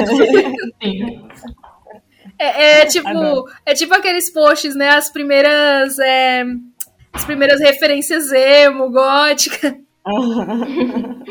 Ela é muito da hora, de verdade. Não, porque assim, nesses desenhos mais antigos, né, da infância mesmo, toda personagem assim que ela era, ela vinha pra ser foda, ela era tinha esse tom mais gótico. Então, no Danny Phantom tinha, tinha várias personagens assim com esse negócio que elas até naquela ilha dos Ai, como é que é? A Ilha dos Desafios também. Toda personagem gótica, ela vinha com aquela personalidade mais forte e demais, que nem você falou assim, de vou ouvir sua opinião, mas não ligo pra ela. Uhum. E, é, inclusive, isso me lembrou de uma coisa que é, eu percebi muito em anime, que é, geralmente a, a mulher que ela vai ser apresentada como é, forte, porradeira e não sei o que, ela é tipo assim, é a mulher de presença, né? Que, se- que já chega botando medo nos outros. Se você perceber, as dubladoras delas têm a voz um pouco mais grave. É, a própria Tsunade, a própria Erza. Eu tô assistindo agora Jujutsu Kaisen também. A e eu não Nobara, vou né? lembrar o nome. Nobara? Eu não vou. eu Acho que é, isso. Eu comecei a ver agora, não, não sei É do, do trio vozes. principal, não é? Isso, É é. a Nobara mesmo. E é, é essa mesma coisa, tipo assim, é, presença, voz mais grossa, porradeira e bota medo na, na galera, sabe? Anime tem muito disso, de, de representar as mulheres mais fortes assim. E eu não acho que seja uma coisa ruim, não, acho da hora. A maioria das Sim. personagens que são eu adoro. Eu sou louca pela Erza, eu sou louca pela Tsunade. Sim. E é isso. Eu acho que na real isso acontece mesmo, né? Tipo, você. Para as pessoas terem a reputação que elas têm, que já chega, ela nem tá no lugar, o pessoal tá com medo, tá falando. Você tem que se impor, né? Porque é o contrário do que as pessoas esperam mesmo. Que É. a mulher frágil, esse tipo de coisa. A gente sabe como é, né? Como a gente tem que se impor no dia a dia. Talvez não tanto quanto a Erza, no caso, mas com certeza a gente tem que se impor pra ganhar respeito ainda, né? Cara, mas sabe uma parada que, tipo assim, que faz eu gostar ainda mais da Erza? É tipo assim, ela tem um negócio de, tipo, sou, fo sou foda, tenho presença, sou porradeira. Mas tem Só um que lado você- fofo. É, você vê, tipo assim, todo o lado sentimental dela, sabe? Com a, Sim. parada lá do Jelal. Você Gentil. vê que. É, você vê a paixão dela por teatro e torta de morango, Sim. sabe? Uns negócios Uhum. assim. E que ela, tipo, é uma pessoa normal, só que né, ela não é forçada, ela é aquilo, Uhum. sabe? Sim, sim. E que. A, a Hancock de, de One Piece, a boa, que nem eu falei, ela também ela tem Uhum. muito essa característica. Ela tem aquele lado muito forte, mas você vê também ali o lado dela mais sensível, que eu acho que até traz mais realidade para os personagens, qualquer um, porque eu acho que um personagem que só tem uma, um lado, ele acaba não sendo tão realista, né? Uhum. É, personagens Sim, bem trabalhados que falam, Sim. né? É que a pessoa se preocupou ali em colocar uma personalidade. Por isso que não soa forçado, né? Pois é. Ai, adoro. Personagens assim. E uma animação assim de infância que foi, acho que a primeira que eu senti muito assim foi as meninas superpoderosas, né? Eu lembro especificamente de um episódio onde elas tinham que batalhar com uma vilã que era mulher e que ela trazia tudo isso muito à tona. Eu acho que aquela lá foi a primeira vez que eu percebi assim o quanto não tinha tanta representatividade e sempre que tinha era pouca. Por exemplo, assim, na época tinha a Liga da Justiça, mas você tinha a Mulher Maravilha, a Mulher Gavião e todo o resto da equipe era homem. Então, você tinha aqueles desenhos que eram voltados pra meninas, né? Tipo, o Clube das Wings e tal. E as meninas superpoderosas não, elas eram aquelas meninas que elas lutavam mesmo. Então, tinha, tinha até cena delas arrancando dente dos, dos vilões. Então, nossa, eu achava o máximo. E esse episódio, assim, é, elas até entram em conflito em alguns momentos do episódio, porque não tinha, elas não tinham muito como bater de frente com a lógica da vilã, porque a vilã falava o quanto era é, injusto, né, você não ter toda essa representatividade que a maioria dos heróis eram todos masculinos, que eram muito poucas heroínas femininas, até elas não tinham muito. E aí, quando no final do episódio, quando o final do episódio vai acabando, né, é, que elas, ela fala, né, mas não tem é, é, super-heroína feminina, aí elas falam, mas nós somos super-heroínas femininas, né? Uhum, E eu, aquilo ali, eu falei, nossa, amei. A Andrezinha, de 7 anos de idade, ficou pulando assim, loucamente no sofá. E, cara, eu vou, vou falar. Não tem meio que nada a ver com o assunto, mas é um desabafo sobre meninas superpoderosas. Eu fui, eu fui traumatizada há muito tempo com, com esse desenho, porque eu tinha um DVD de meninas superpoderosas que tinha um episódio que era. que, tipo assim. É, elas não queriam comer brócolis, né? Tipo, ah, não, não gosto de brócolis no almoço. E daí começou uma invasão alienígena de brócolis alienígenas. E daí elas não conseguiam derrotar, porque os brócolis eles se regeneravam. E elas, E aí elas descobriram tiveram que comer eles, não é? isso! e daí elas, elas comem tanto brócolis que elas ficam, tipo assim, passando mal de tanto comer brócolis. Eu fiquei traumatizada, fiquei muito tempo sem comer brócolis. Sério, hoje em dia eu amo brócolis, mas, gente, foi muito tempo sem comer bró- brócolis. Negócio assim, traumas, tá? De infância. Não só não me, trau- me traumatizou pro resto da vida, porque eu não como até hoje, ó, desculpa. Ah, ah, mas poxa, brócolis é gostosinho. Fiquei traumatizado um tempo, mas. e só pra não falar de nenhuma. Não deixar de falar de nenhuma super-heroína da, do mainstream, quero citar aqui Capitã Marvel, que, assim, Muita ela é bufada gostou, pra caramba. né? É, então, teve muita polêmica é, antes de. Antes mesmo do, do filme ser lançado, por, fala, por falas da Brie Larson que foram tiradas de contexto, sabe? E, tipo assim, é, do jeito que colocaram, parecia que ela era aquela é, feminista que quer morte aos homens. Mas você via, você via as entrevistas é, dentro do contexto, e tipo, é, ela era, era ela falando umas paradas assim, super de boa, normal, sabe? E daí teve muito hate já antes, sabe? É, tanto Sim. em cima da heroína quanto em cima da, da própria Brie Larson. Que, inclusive, maravilhosa, outro amor da minha vida aí. E o filme É. eu também achei assim, ele inacreditável de bom. Eu também, eu adorei. Eu não sei se é tipo assim, se é porque a gente é mulher e a gente vê mais a representação feminina, a gente fica, nossa, que foda. Mas é, muito do que reclamaram, que foi que ela era é, briguenta, rabugenta, não sei o quê. Velho, você não é porque você é mulher que você é obrigada a ser sorrisinhos e simpatia. Exatamente. Eu acho que é um Exatamente. ponto assim que muita gente talvez, né, não veja, né, tipo, porque quer que ela seja aquela Sabe? Uhum. fofinha e tal, e que a gente já acha, nossa, que legal, ela é diferente, ela tem uma, uma personalidade diferente do que todo mundo espera, né? E as piadas, né, que vêm é, pelo lado dela, geralmente são aquelas piadas um Mais pouco mais ácidas. ácidas. É, mais assim, tirando, sabe? Eu achei brabíssimo, achei Ai. engraçadíssimo. Adorei, assim. Eu sou. Eu gosto muito de. é, da- dessa versão, sabe? Da Capitã Marvel. Sim. Outro filme também da Marvel que me deu mais ou menos o mesmo sentimento foi Pantera Negra por conta das personagens femininas que tem. Porque a gente Ah, tem a né, que eu acho ela, nossa, divina. Tem a irmã também do Pantera Negra, que ela também traz outro tipo, né, porque ela é o tipo inteligente. Então, nossa, e tipo assim, aquela, aquela cena, né, que ela, ela fala ao Koi pro marido, né, que ela lutaria sim com ele, que ela ia defender o que ela acreditava e não tava nem aí que ele era o marido dela. Uhum. Na, na hora, assim, eu fiquei vibrando na, na poltrona do cinema. É E elas são todas muito bem construídas, né? Sim, Uhum. Bravíssima. Aparece em tela, você sabe que vai ter luta boa. Não coloca uma frase errada, assim, é tudo bem pontual. É, é. Aquela frase que toda frase parece é, frase de efeito, mas sem ser forçado. Uhum. Que é uma coisa que, parênteses também, é, gosto muito de Mulher Maravilha, mas tem muita. Mas aí eu acho que já é coisa da DC, de tipo assim, É. frases de efeito soltas, é, sabe? eu acho que é o estilo mais da DC mesmo, porque eles têm aqueles, não sei, eles têm uns personagens mais fechadinhos ali, né? Nesse Aham. negócio de super-heroísmo e de poses heróicas.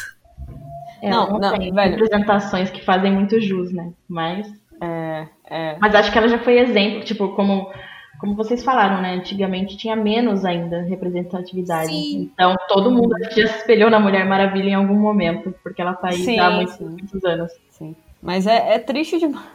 É triste demais aquela cena do, do Liga da Justiça, velho. Que a menininha é, vira pra ela e fala: Ah, quando eu, eu crescer eu quero ser igual a você. E ela vira pra menininha e fala: Você pode ser o que você quiser. Tipo assim, não era. Pra que você colocou isso? Você sabe que foi pra, tipo, lacração, É. mano. Não faz isso. Deixa É. o negócio rolar, Mas velho. É, é um negócio assim que eu vi muito também o povo criticando, porque foram homens dirigindo, né? Quando é uma mulher dirigindo, tem um tom muito diferente também. É, não tem essas, essas tipo, esses negócios Forçação, claramente forçado, é. É um negócio que dói, de você falar, ai, caramba. Não, e tipo, Nossa. é a- a- essa cena ela descaracteriza muito do filme solo, né? Porque o filme Sim. solo não tem isso. Até porque, né, de novo, dirigido por mulher. Então não tem também, sei lá, cena pegando na bunda da Mulher Maravilha.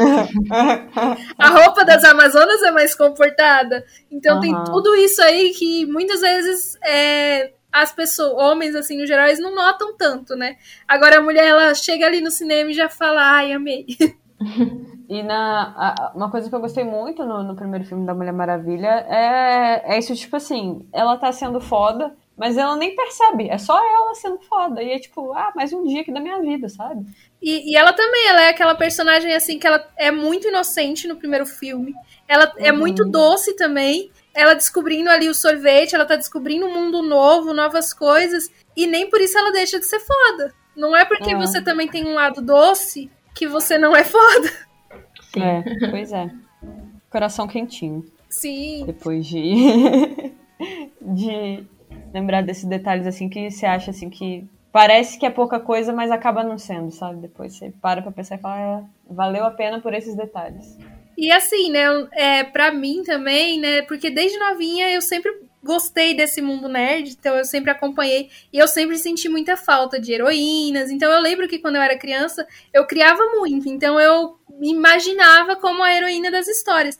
E sempre que eu ia pegar livro, principalmente pra ler, a maioria, a maioria dos livros é contada do ponto de vista do homem e o herói sempre Uhum. é um homem. Então, nossa, quando você hoje em dia, né, você já tem tanto filme, série, você tem anime que tem mais essa representatividade que você pega assim pra assistir e você fala, era isso que eu queria ver quando eu era criança. Sim. E até Isso- hoje você consegue olhar e se espelhar, né? E querer ser alguém diferente, melhor.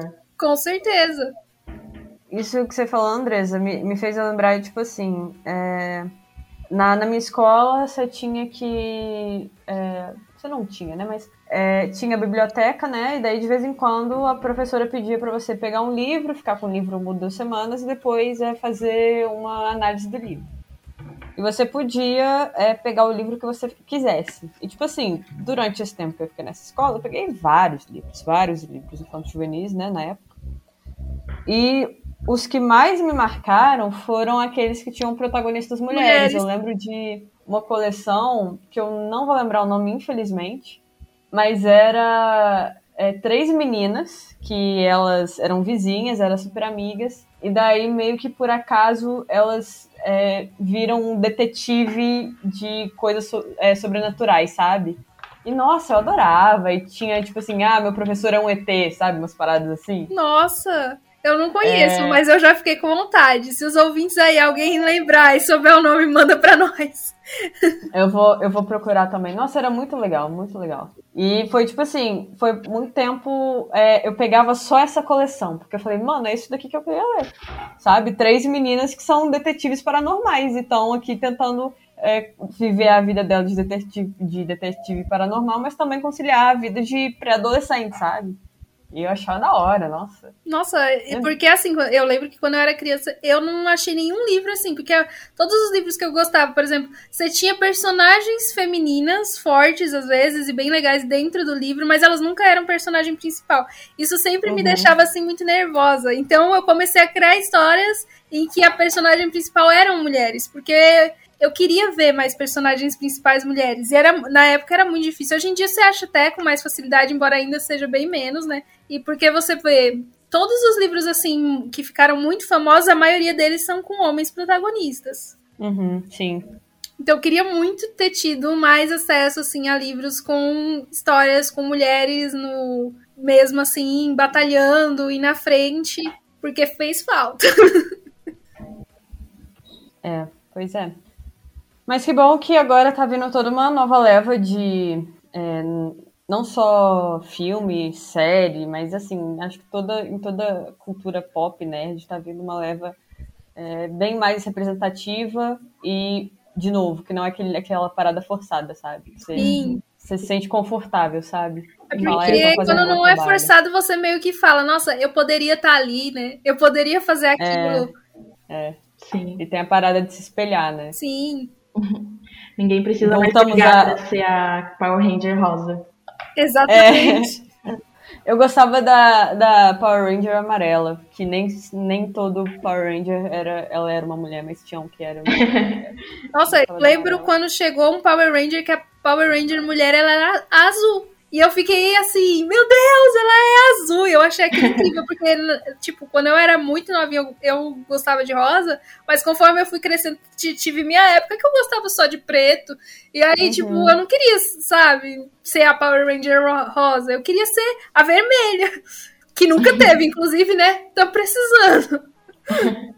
Então, minha lógica de gostar da amarela era, era a mesma coisa. Tipo assim, cara, eu não quero ser a rosa. Vou ser amarela. É mulher também. Não, porque ser igual. assim, nem toda menina gosta de rosa, né? Eu, Pois é. eu já tive a fase quando eu era bem novinha que eu gostava de rosa, mas a minha adolescência quase inteira, inteira, não foi nem quase, foi inteira mesmo. Eu gostava de preto e eu não curtia rosa. Tipo assim, se alguém viesse pra me dar uma coisa rosa, eu até fazer cara feia, né?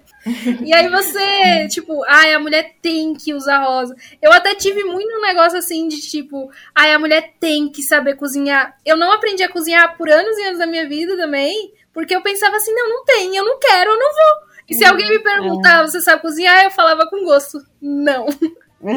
Enchi a boca pra falar. É, porque, nossa, por que que eu tenho que saber cozinhar, sabe? Por que, que eu tenho que Uhum. saber limpar a casa? Hoje em dia a gente sabe, né? Porque a, a vida adulta bate aí. Mas, é, Era um no caso, negócio nem assim por que questão quando- de ser mulher, não. É questão de ter que cuidar da casa mesmo ser adulto. né? exatamente. Quando, quando você é criança, assim, é umas coisas assim, tipo, você tem que brincar de boneca. Você não tem. Eu queria o Lava Rápido Hot Wheels. Era muito mais Eu legal também. que as bonecas. Sim. Eu brincava com, com os brinquedos do meu irmão. Eu também É. eu brincava muito que o, vi- o vizinho, né? O vizinho ganhou o Lava Rápido Hot Wheels. E eu ficava tipo, esse brinquedo é muito mais legal. Aí eu ia brincar com Aham. eles e tal. E eu sempre tive mais amigo menino também, assim, minha vida inteira. Eu sempre me aproximei mais, assim, de amigos meninos. Então, os brinquedos deles eu achava muito mais legal. Cara, os meninos andavam de skate. Eu achava tipo, meu Deus, skate. Mas eu também nunca aprendi a andar. É. Aprender, então pra mim assim, né, aprender a, co- a cozinhar, a não aprender a cozinhar era uma revolução, né? Nossa. E eu lembro que muita gente assim, principalmente pessoas assim mais mais velhas e tal, quando elas perguntam, né, elas ficam meio escandalizadas quando você fala que você não faz as coisas, que você não sabe fazer, né? É. É muito rótulo E- ainda, né? Sim. Mas é mais. a- a- eu tô vendo que agora é mais a geração mais antiga. Tipo, sua avó vira, ah, você não vai aprender a, pra- a cozinhar para o seu marido. Ai, não, vó. Eu, infelizmente, tô tendo que cozinhar pra mim mesmo. E assim, se, eu, se tivesse alguém pra cozinhar pra mim, eu achava ainda melhor, sabe? Mas aí, A gente faz pela necessidade, não é porque, né? É, pois é, não é pelo prazer. Mas ah, eu, eu descobri o prazer de cozinhar quando eu passei, tipo assim, não, agora eu vou ter que fazer alguma coisa pra sobreviver e não ter que viver só de miojo, sabe? E é umas Sim. paradas que você. É tipo o rosa. Eu, muito tempo também não gostei de rosa, porque todo mundo tem que gostar de rosa. E eu falei, É. não quero gostar de rosa. E agora eu sou. Eu tenho até bastante coisa rosa hoje em dia. Eu, eu, mais fui a mesma coisa, assim. Eu tive muito essa fase É. de, ah, eu não vou usar rosa porque toda menina tem que gostar de rosa. Então, Uhum. é, eu não vou usar rosa, eu não vou usar vestidinho rodado, que é uma coisa, assim, que eu gosto muito. Só que eu também gosto do preto. É que as pessoas gostam muito de encaixar todo mundo em uma caixinha e a vida não é assim. E hoje em dia eu Uhum. entendo mais isso, que não é porque também eu tô usando rosa que eu sou patricinha, né? É só uma cor, não, ela não designa nada. Não é porque eu uso um vestido rodado ou porque no outro dia eu tô completamente com uma camiseta larga de banda que eu deixei de ser mulher ou deixei de ser menos mulher. Mas antigamente era Uhum. muito assim, não, a menina tem que usar rosa, tem que usar roupa fofinha, né? E aí isso vai mudando conforme você vai ficando mais velho também, né? Sim, sim. É, você falou do negócio dos brinquedos, eu lembrei de. Hoje eu vou falar vários traumas de infância. Eu lembrei de outro trauma de infância que era o seguinte. Eu gostava de brincar muito. é, eu gostava de brincar com boneca também, mas eu gostava de queria brincar com carrinho. Não podia, Sim. porque você é menina, você não vai brincar com carrinho. E daí é, eu achei. Eu fui numa vendinha uma vez e achei um carrinho que era rosa e roxo. Aí eu. Minha oportunidade, falei, essa é minha chance.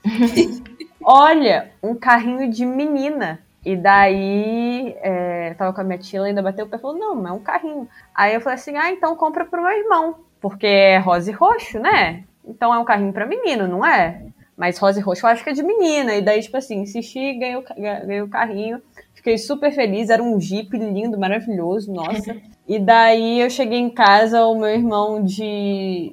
com ciúmes, né? De, porque, ah, ganhei um brinquedo aqui. Ele pegou e tacou o carrinho na parede com toda a força e quebrou o carrinho. Nossa. E foi assim que no dia que eu ganhei meu primeiro carrinho rosa e roxo, eu Você perdi meu perdeu o primeiro carrinho rosa e roxo. É, fiquei muito chateada com o trauma aí que tem. Aí depois eu, eu, depois de um tempo, eu ganhei um outro carro rosa, só que era da Polly. Era super legal a limusine da Polly. Você colocava a limusine, a, a, a Polly deitadinha, aí você andava com o carrinho e ela trocava de roupa, era, era legal. Aí juntar o, o carrinho, entre aspas, do homem com a Polly, entre aspas, da menina. E um brinquedo Era só assim. também, que ele era, ele é até hoje assim, que eu acho que ele é super representativo, é a própria Barbie, porque o povo fala que não, né? Porque ela é aquela branca, magra, Uhum. de, de loiro, mas eu falo assim no quesito de profissões, né? Porque a Barbie, É. ela tinha, ela trabalhava em tudo, ela tinha uma mansão, ela tinha um carro, Aham. ela sustenta quem? Porque até hoje eu não sei o que tem mais na vida, então imagino que Quem é Playboy?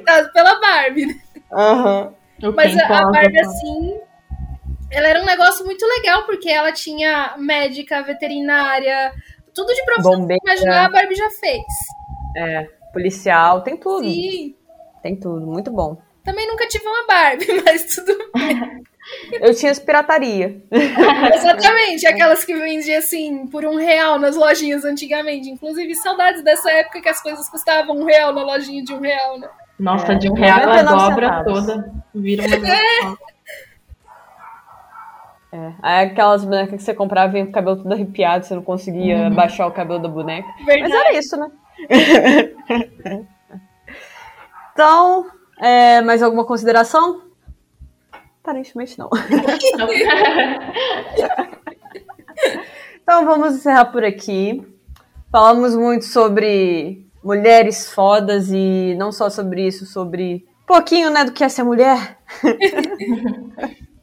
Nesse mês das mulheres. E é isso, pessoal. Se vocês quiserem mandar um e-mail falando também de alguma personagem foda que a gente não comentou aqui, é, comentar alguma coisa sobre o Dia das Mulheres. Oi? As suas experiências, né? Sim, sim, sim. É, pode mandar aí, é, estalagemnerd.gmail.com e nos vemos na próxima com o episódio agora. Infelizmente vai ter a presença de, de César e Caio e Richard, brincadeira.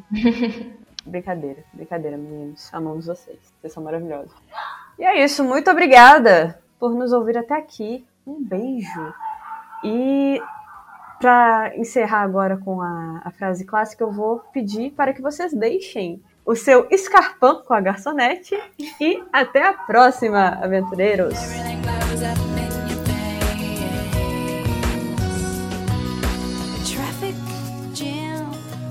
when you're already late.